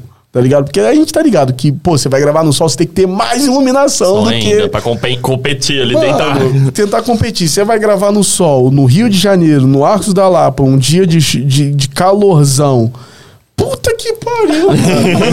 Hoje, depois de estudar muito fotografia, eu olho pra trás e falo, meu Deus. É, mas é aprendizado. né? Sim, não, foi um aprendizado do caralho. Eu guardo esse vídeo até hoje. eu tenho guardado. Não, eu não vou apagar. Artista não. Artista Eu- não. não, eu guardo, eu guardo porque toda vez que eu olho eu falo, mano, eu vou ali pra caralho. Mano, aquele ali. Sério, Aquele deu ruim. aquele Muito deu- bom. E Pior que era com uma artista da hora, tá ligado? Era uma artista que a gente tava querendo ter ela como cliente. Ah, tentou. Depois a tentou. gente fez outros trabalhos que ficaram legais. Aí. Então a gente se redimiu. Um abraço, Ale Maria. Ela gosta da gente hoje. A gente fez muitos. Da...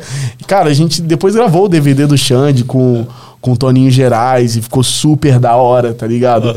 Mas esse deu muito Ah, aprendeu, errado. não aprendeu? Aprendeu. Esse deu muito errado. Cara, e pior que tinha uma porrada de artista importante do samba, tá ligado? Sério, foi. Que uma- aparecia no clipe? Que aparecia no clipe. O clipe tinha tudo, menos o roteirista. Sim, mano, foi um, um desastre. Cara. E esse não teve como resolver. não teve. Não teve como resolver na pós. Depois, hoje, a gente, tipo, tudo que dá errado a gente consegue resolver. Mas esse não resolveu, mano. Ficou horrível, não saiu, tá guardado. Mas show, Iago. Valeu mesmo, brother. Cara, eu Tá Muito massa obrigado, aqui. querido. Muito bom. Cara, foi muito massa bom. mesmo. O, é quando a gente conversou no, no Instagram, né? Ainda até fiquei pensando, pô, mas pra onde que será que vai tomar o rumo do papo, né? Porque a gente tava falando muito de pós e tal. E, cara, aqui nessa, nessa conversa, assim, tipo, mudou completamente o que eu tava imaginando. E eu acho que foi um papo muito foda, velho. Muito bom, Pô, muito cara, da hora. Foi muito foda. Foda conhecer vocês aqui pessoalmente. Pô, Como eu falei, sou gratidão. fã lá do comecinho. e, mano, obrigado, obrigado. gente Espero que agradece. venha outras vezes aí. Por favor. Show demais. Por favor. E pra quem quer saber, as redes sociais vão estar todas aqui na descrição do YouTube. Se você tá assistindo esse episódio no Spotify, vai lá no YouTube também, dá um curtidinha pra gente lá no YouTube, porque o YouTube é é bom pra gente que dá mais visibilidade, porque aí os patrocinadores olham os- as quantidades. porque hoje a gente, tipo, tá meio a meio. Tipo assim, a- o que dá de visualização no YouTube dá um pouco, até um pouquinho a mais de áudio. Só que áudio, os patrocinadores não podem ver quantos, Sim. quantos curtidas, quantos, quantos likes, quantas visualizações teve. Então, tá no YouTube, descrição tá toda no episódio aqui, as redes sociais, o portfólio do Iago tá aí também. É, se teve algum link que a gente comentou, eu tento colocar aqui na, na descrição. Se você tá ouvindo esse episódio até esse momento, é porque você gostou muito desse papo, gostou desse, desse tipo de formato, gostou do, do nosso podcast e vai querer assistir mais vezes, muito mais. Então. Segue a gente aí no, no, no Instagram, se inscreva no canal, dá um, dá um like aí. Imagina que esse like é um botão de REC, não dê um REC invertido. E se quer participar de um grupo seleto de audiovisual que a gente conversa 24 horas por dia, você vai entrar em santamandoisoalto.com.br barra apoio. Aí vai fazer o seu planinho lá, é, tá 25 reais agora? 25 reais. 25 reais mensais, e aí você vai participar de um grupo assim seleto, cara. Aí você fala, ah, mas tem que pagar e tal. Mas, cara, pensa que o pagamento é uma forma de seleção, não pra quem tá lá dentro, mas pra você limar desanimar a galera que não está É. interessada. Então, cara, é só conversa top ali. E é isso aí. Cara, muito obrigado. Valeu, galera. Obrigadão de novo, meu querido. Tudo nosso. É isso. Valeu, Vinícius, né? Que não, Valeu, Vinícius, que não Galera, publicidade, né? E até o próximo. Ah, E até o próximo episódio. Tic Fleck, Tic Flow. Oh! Aê!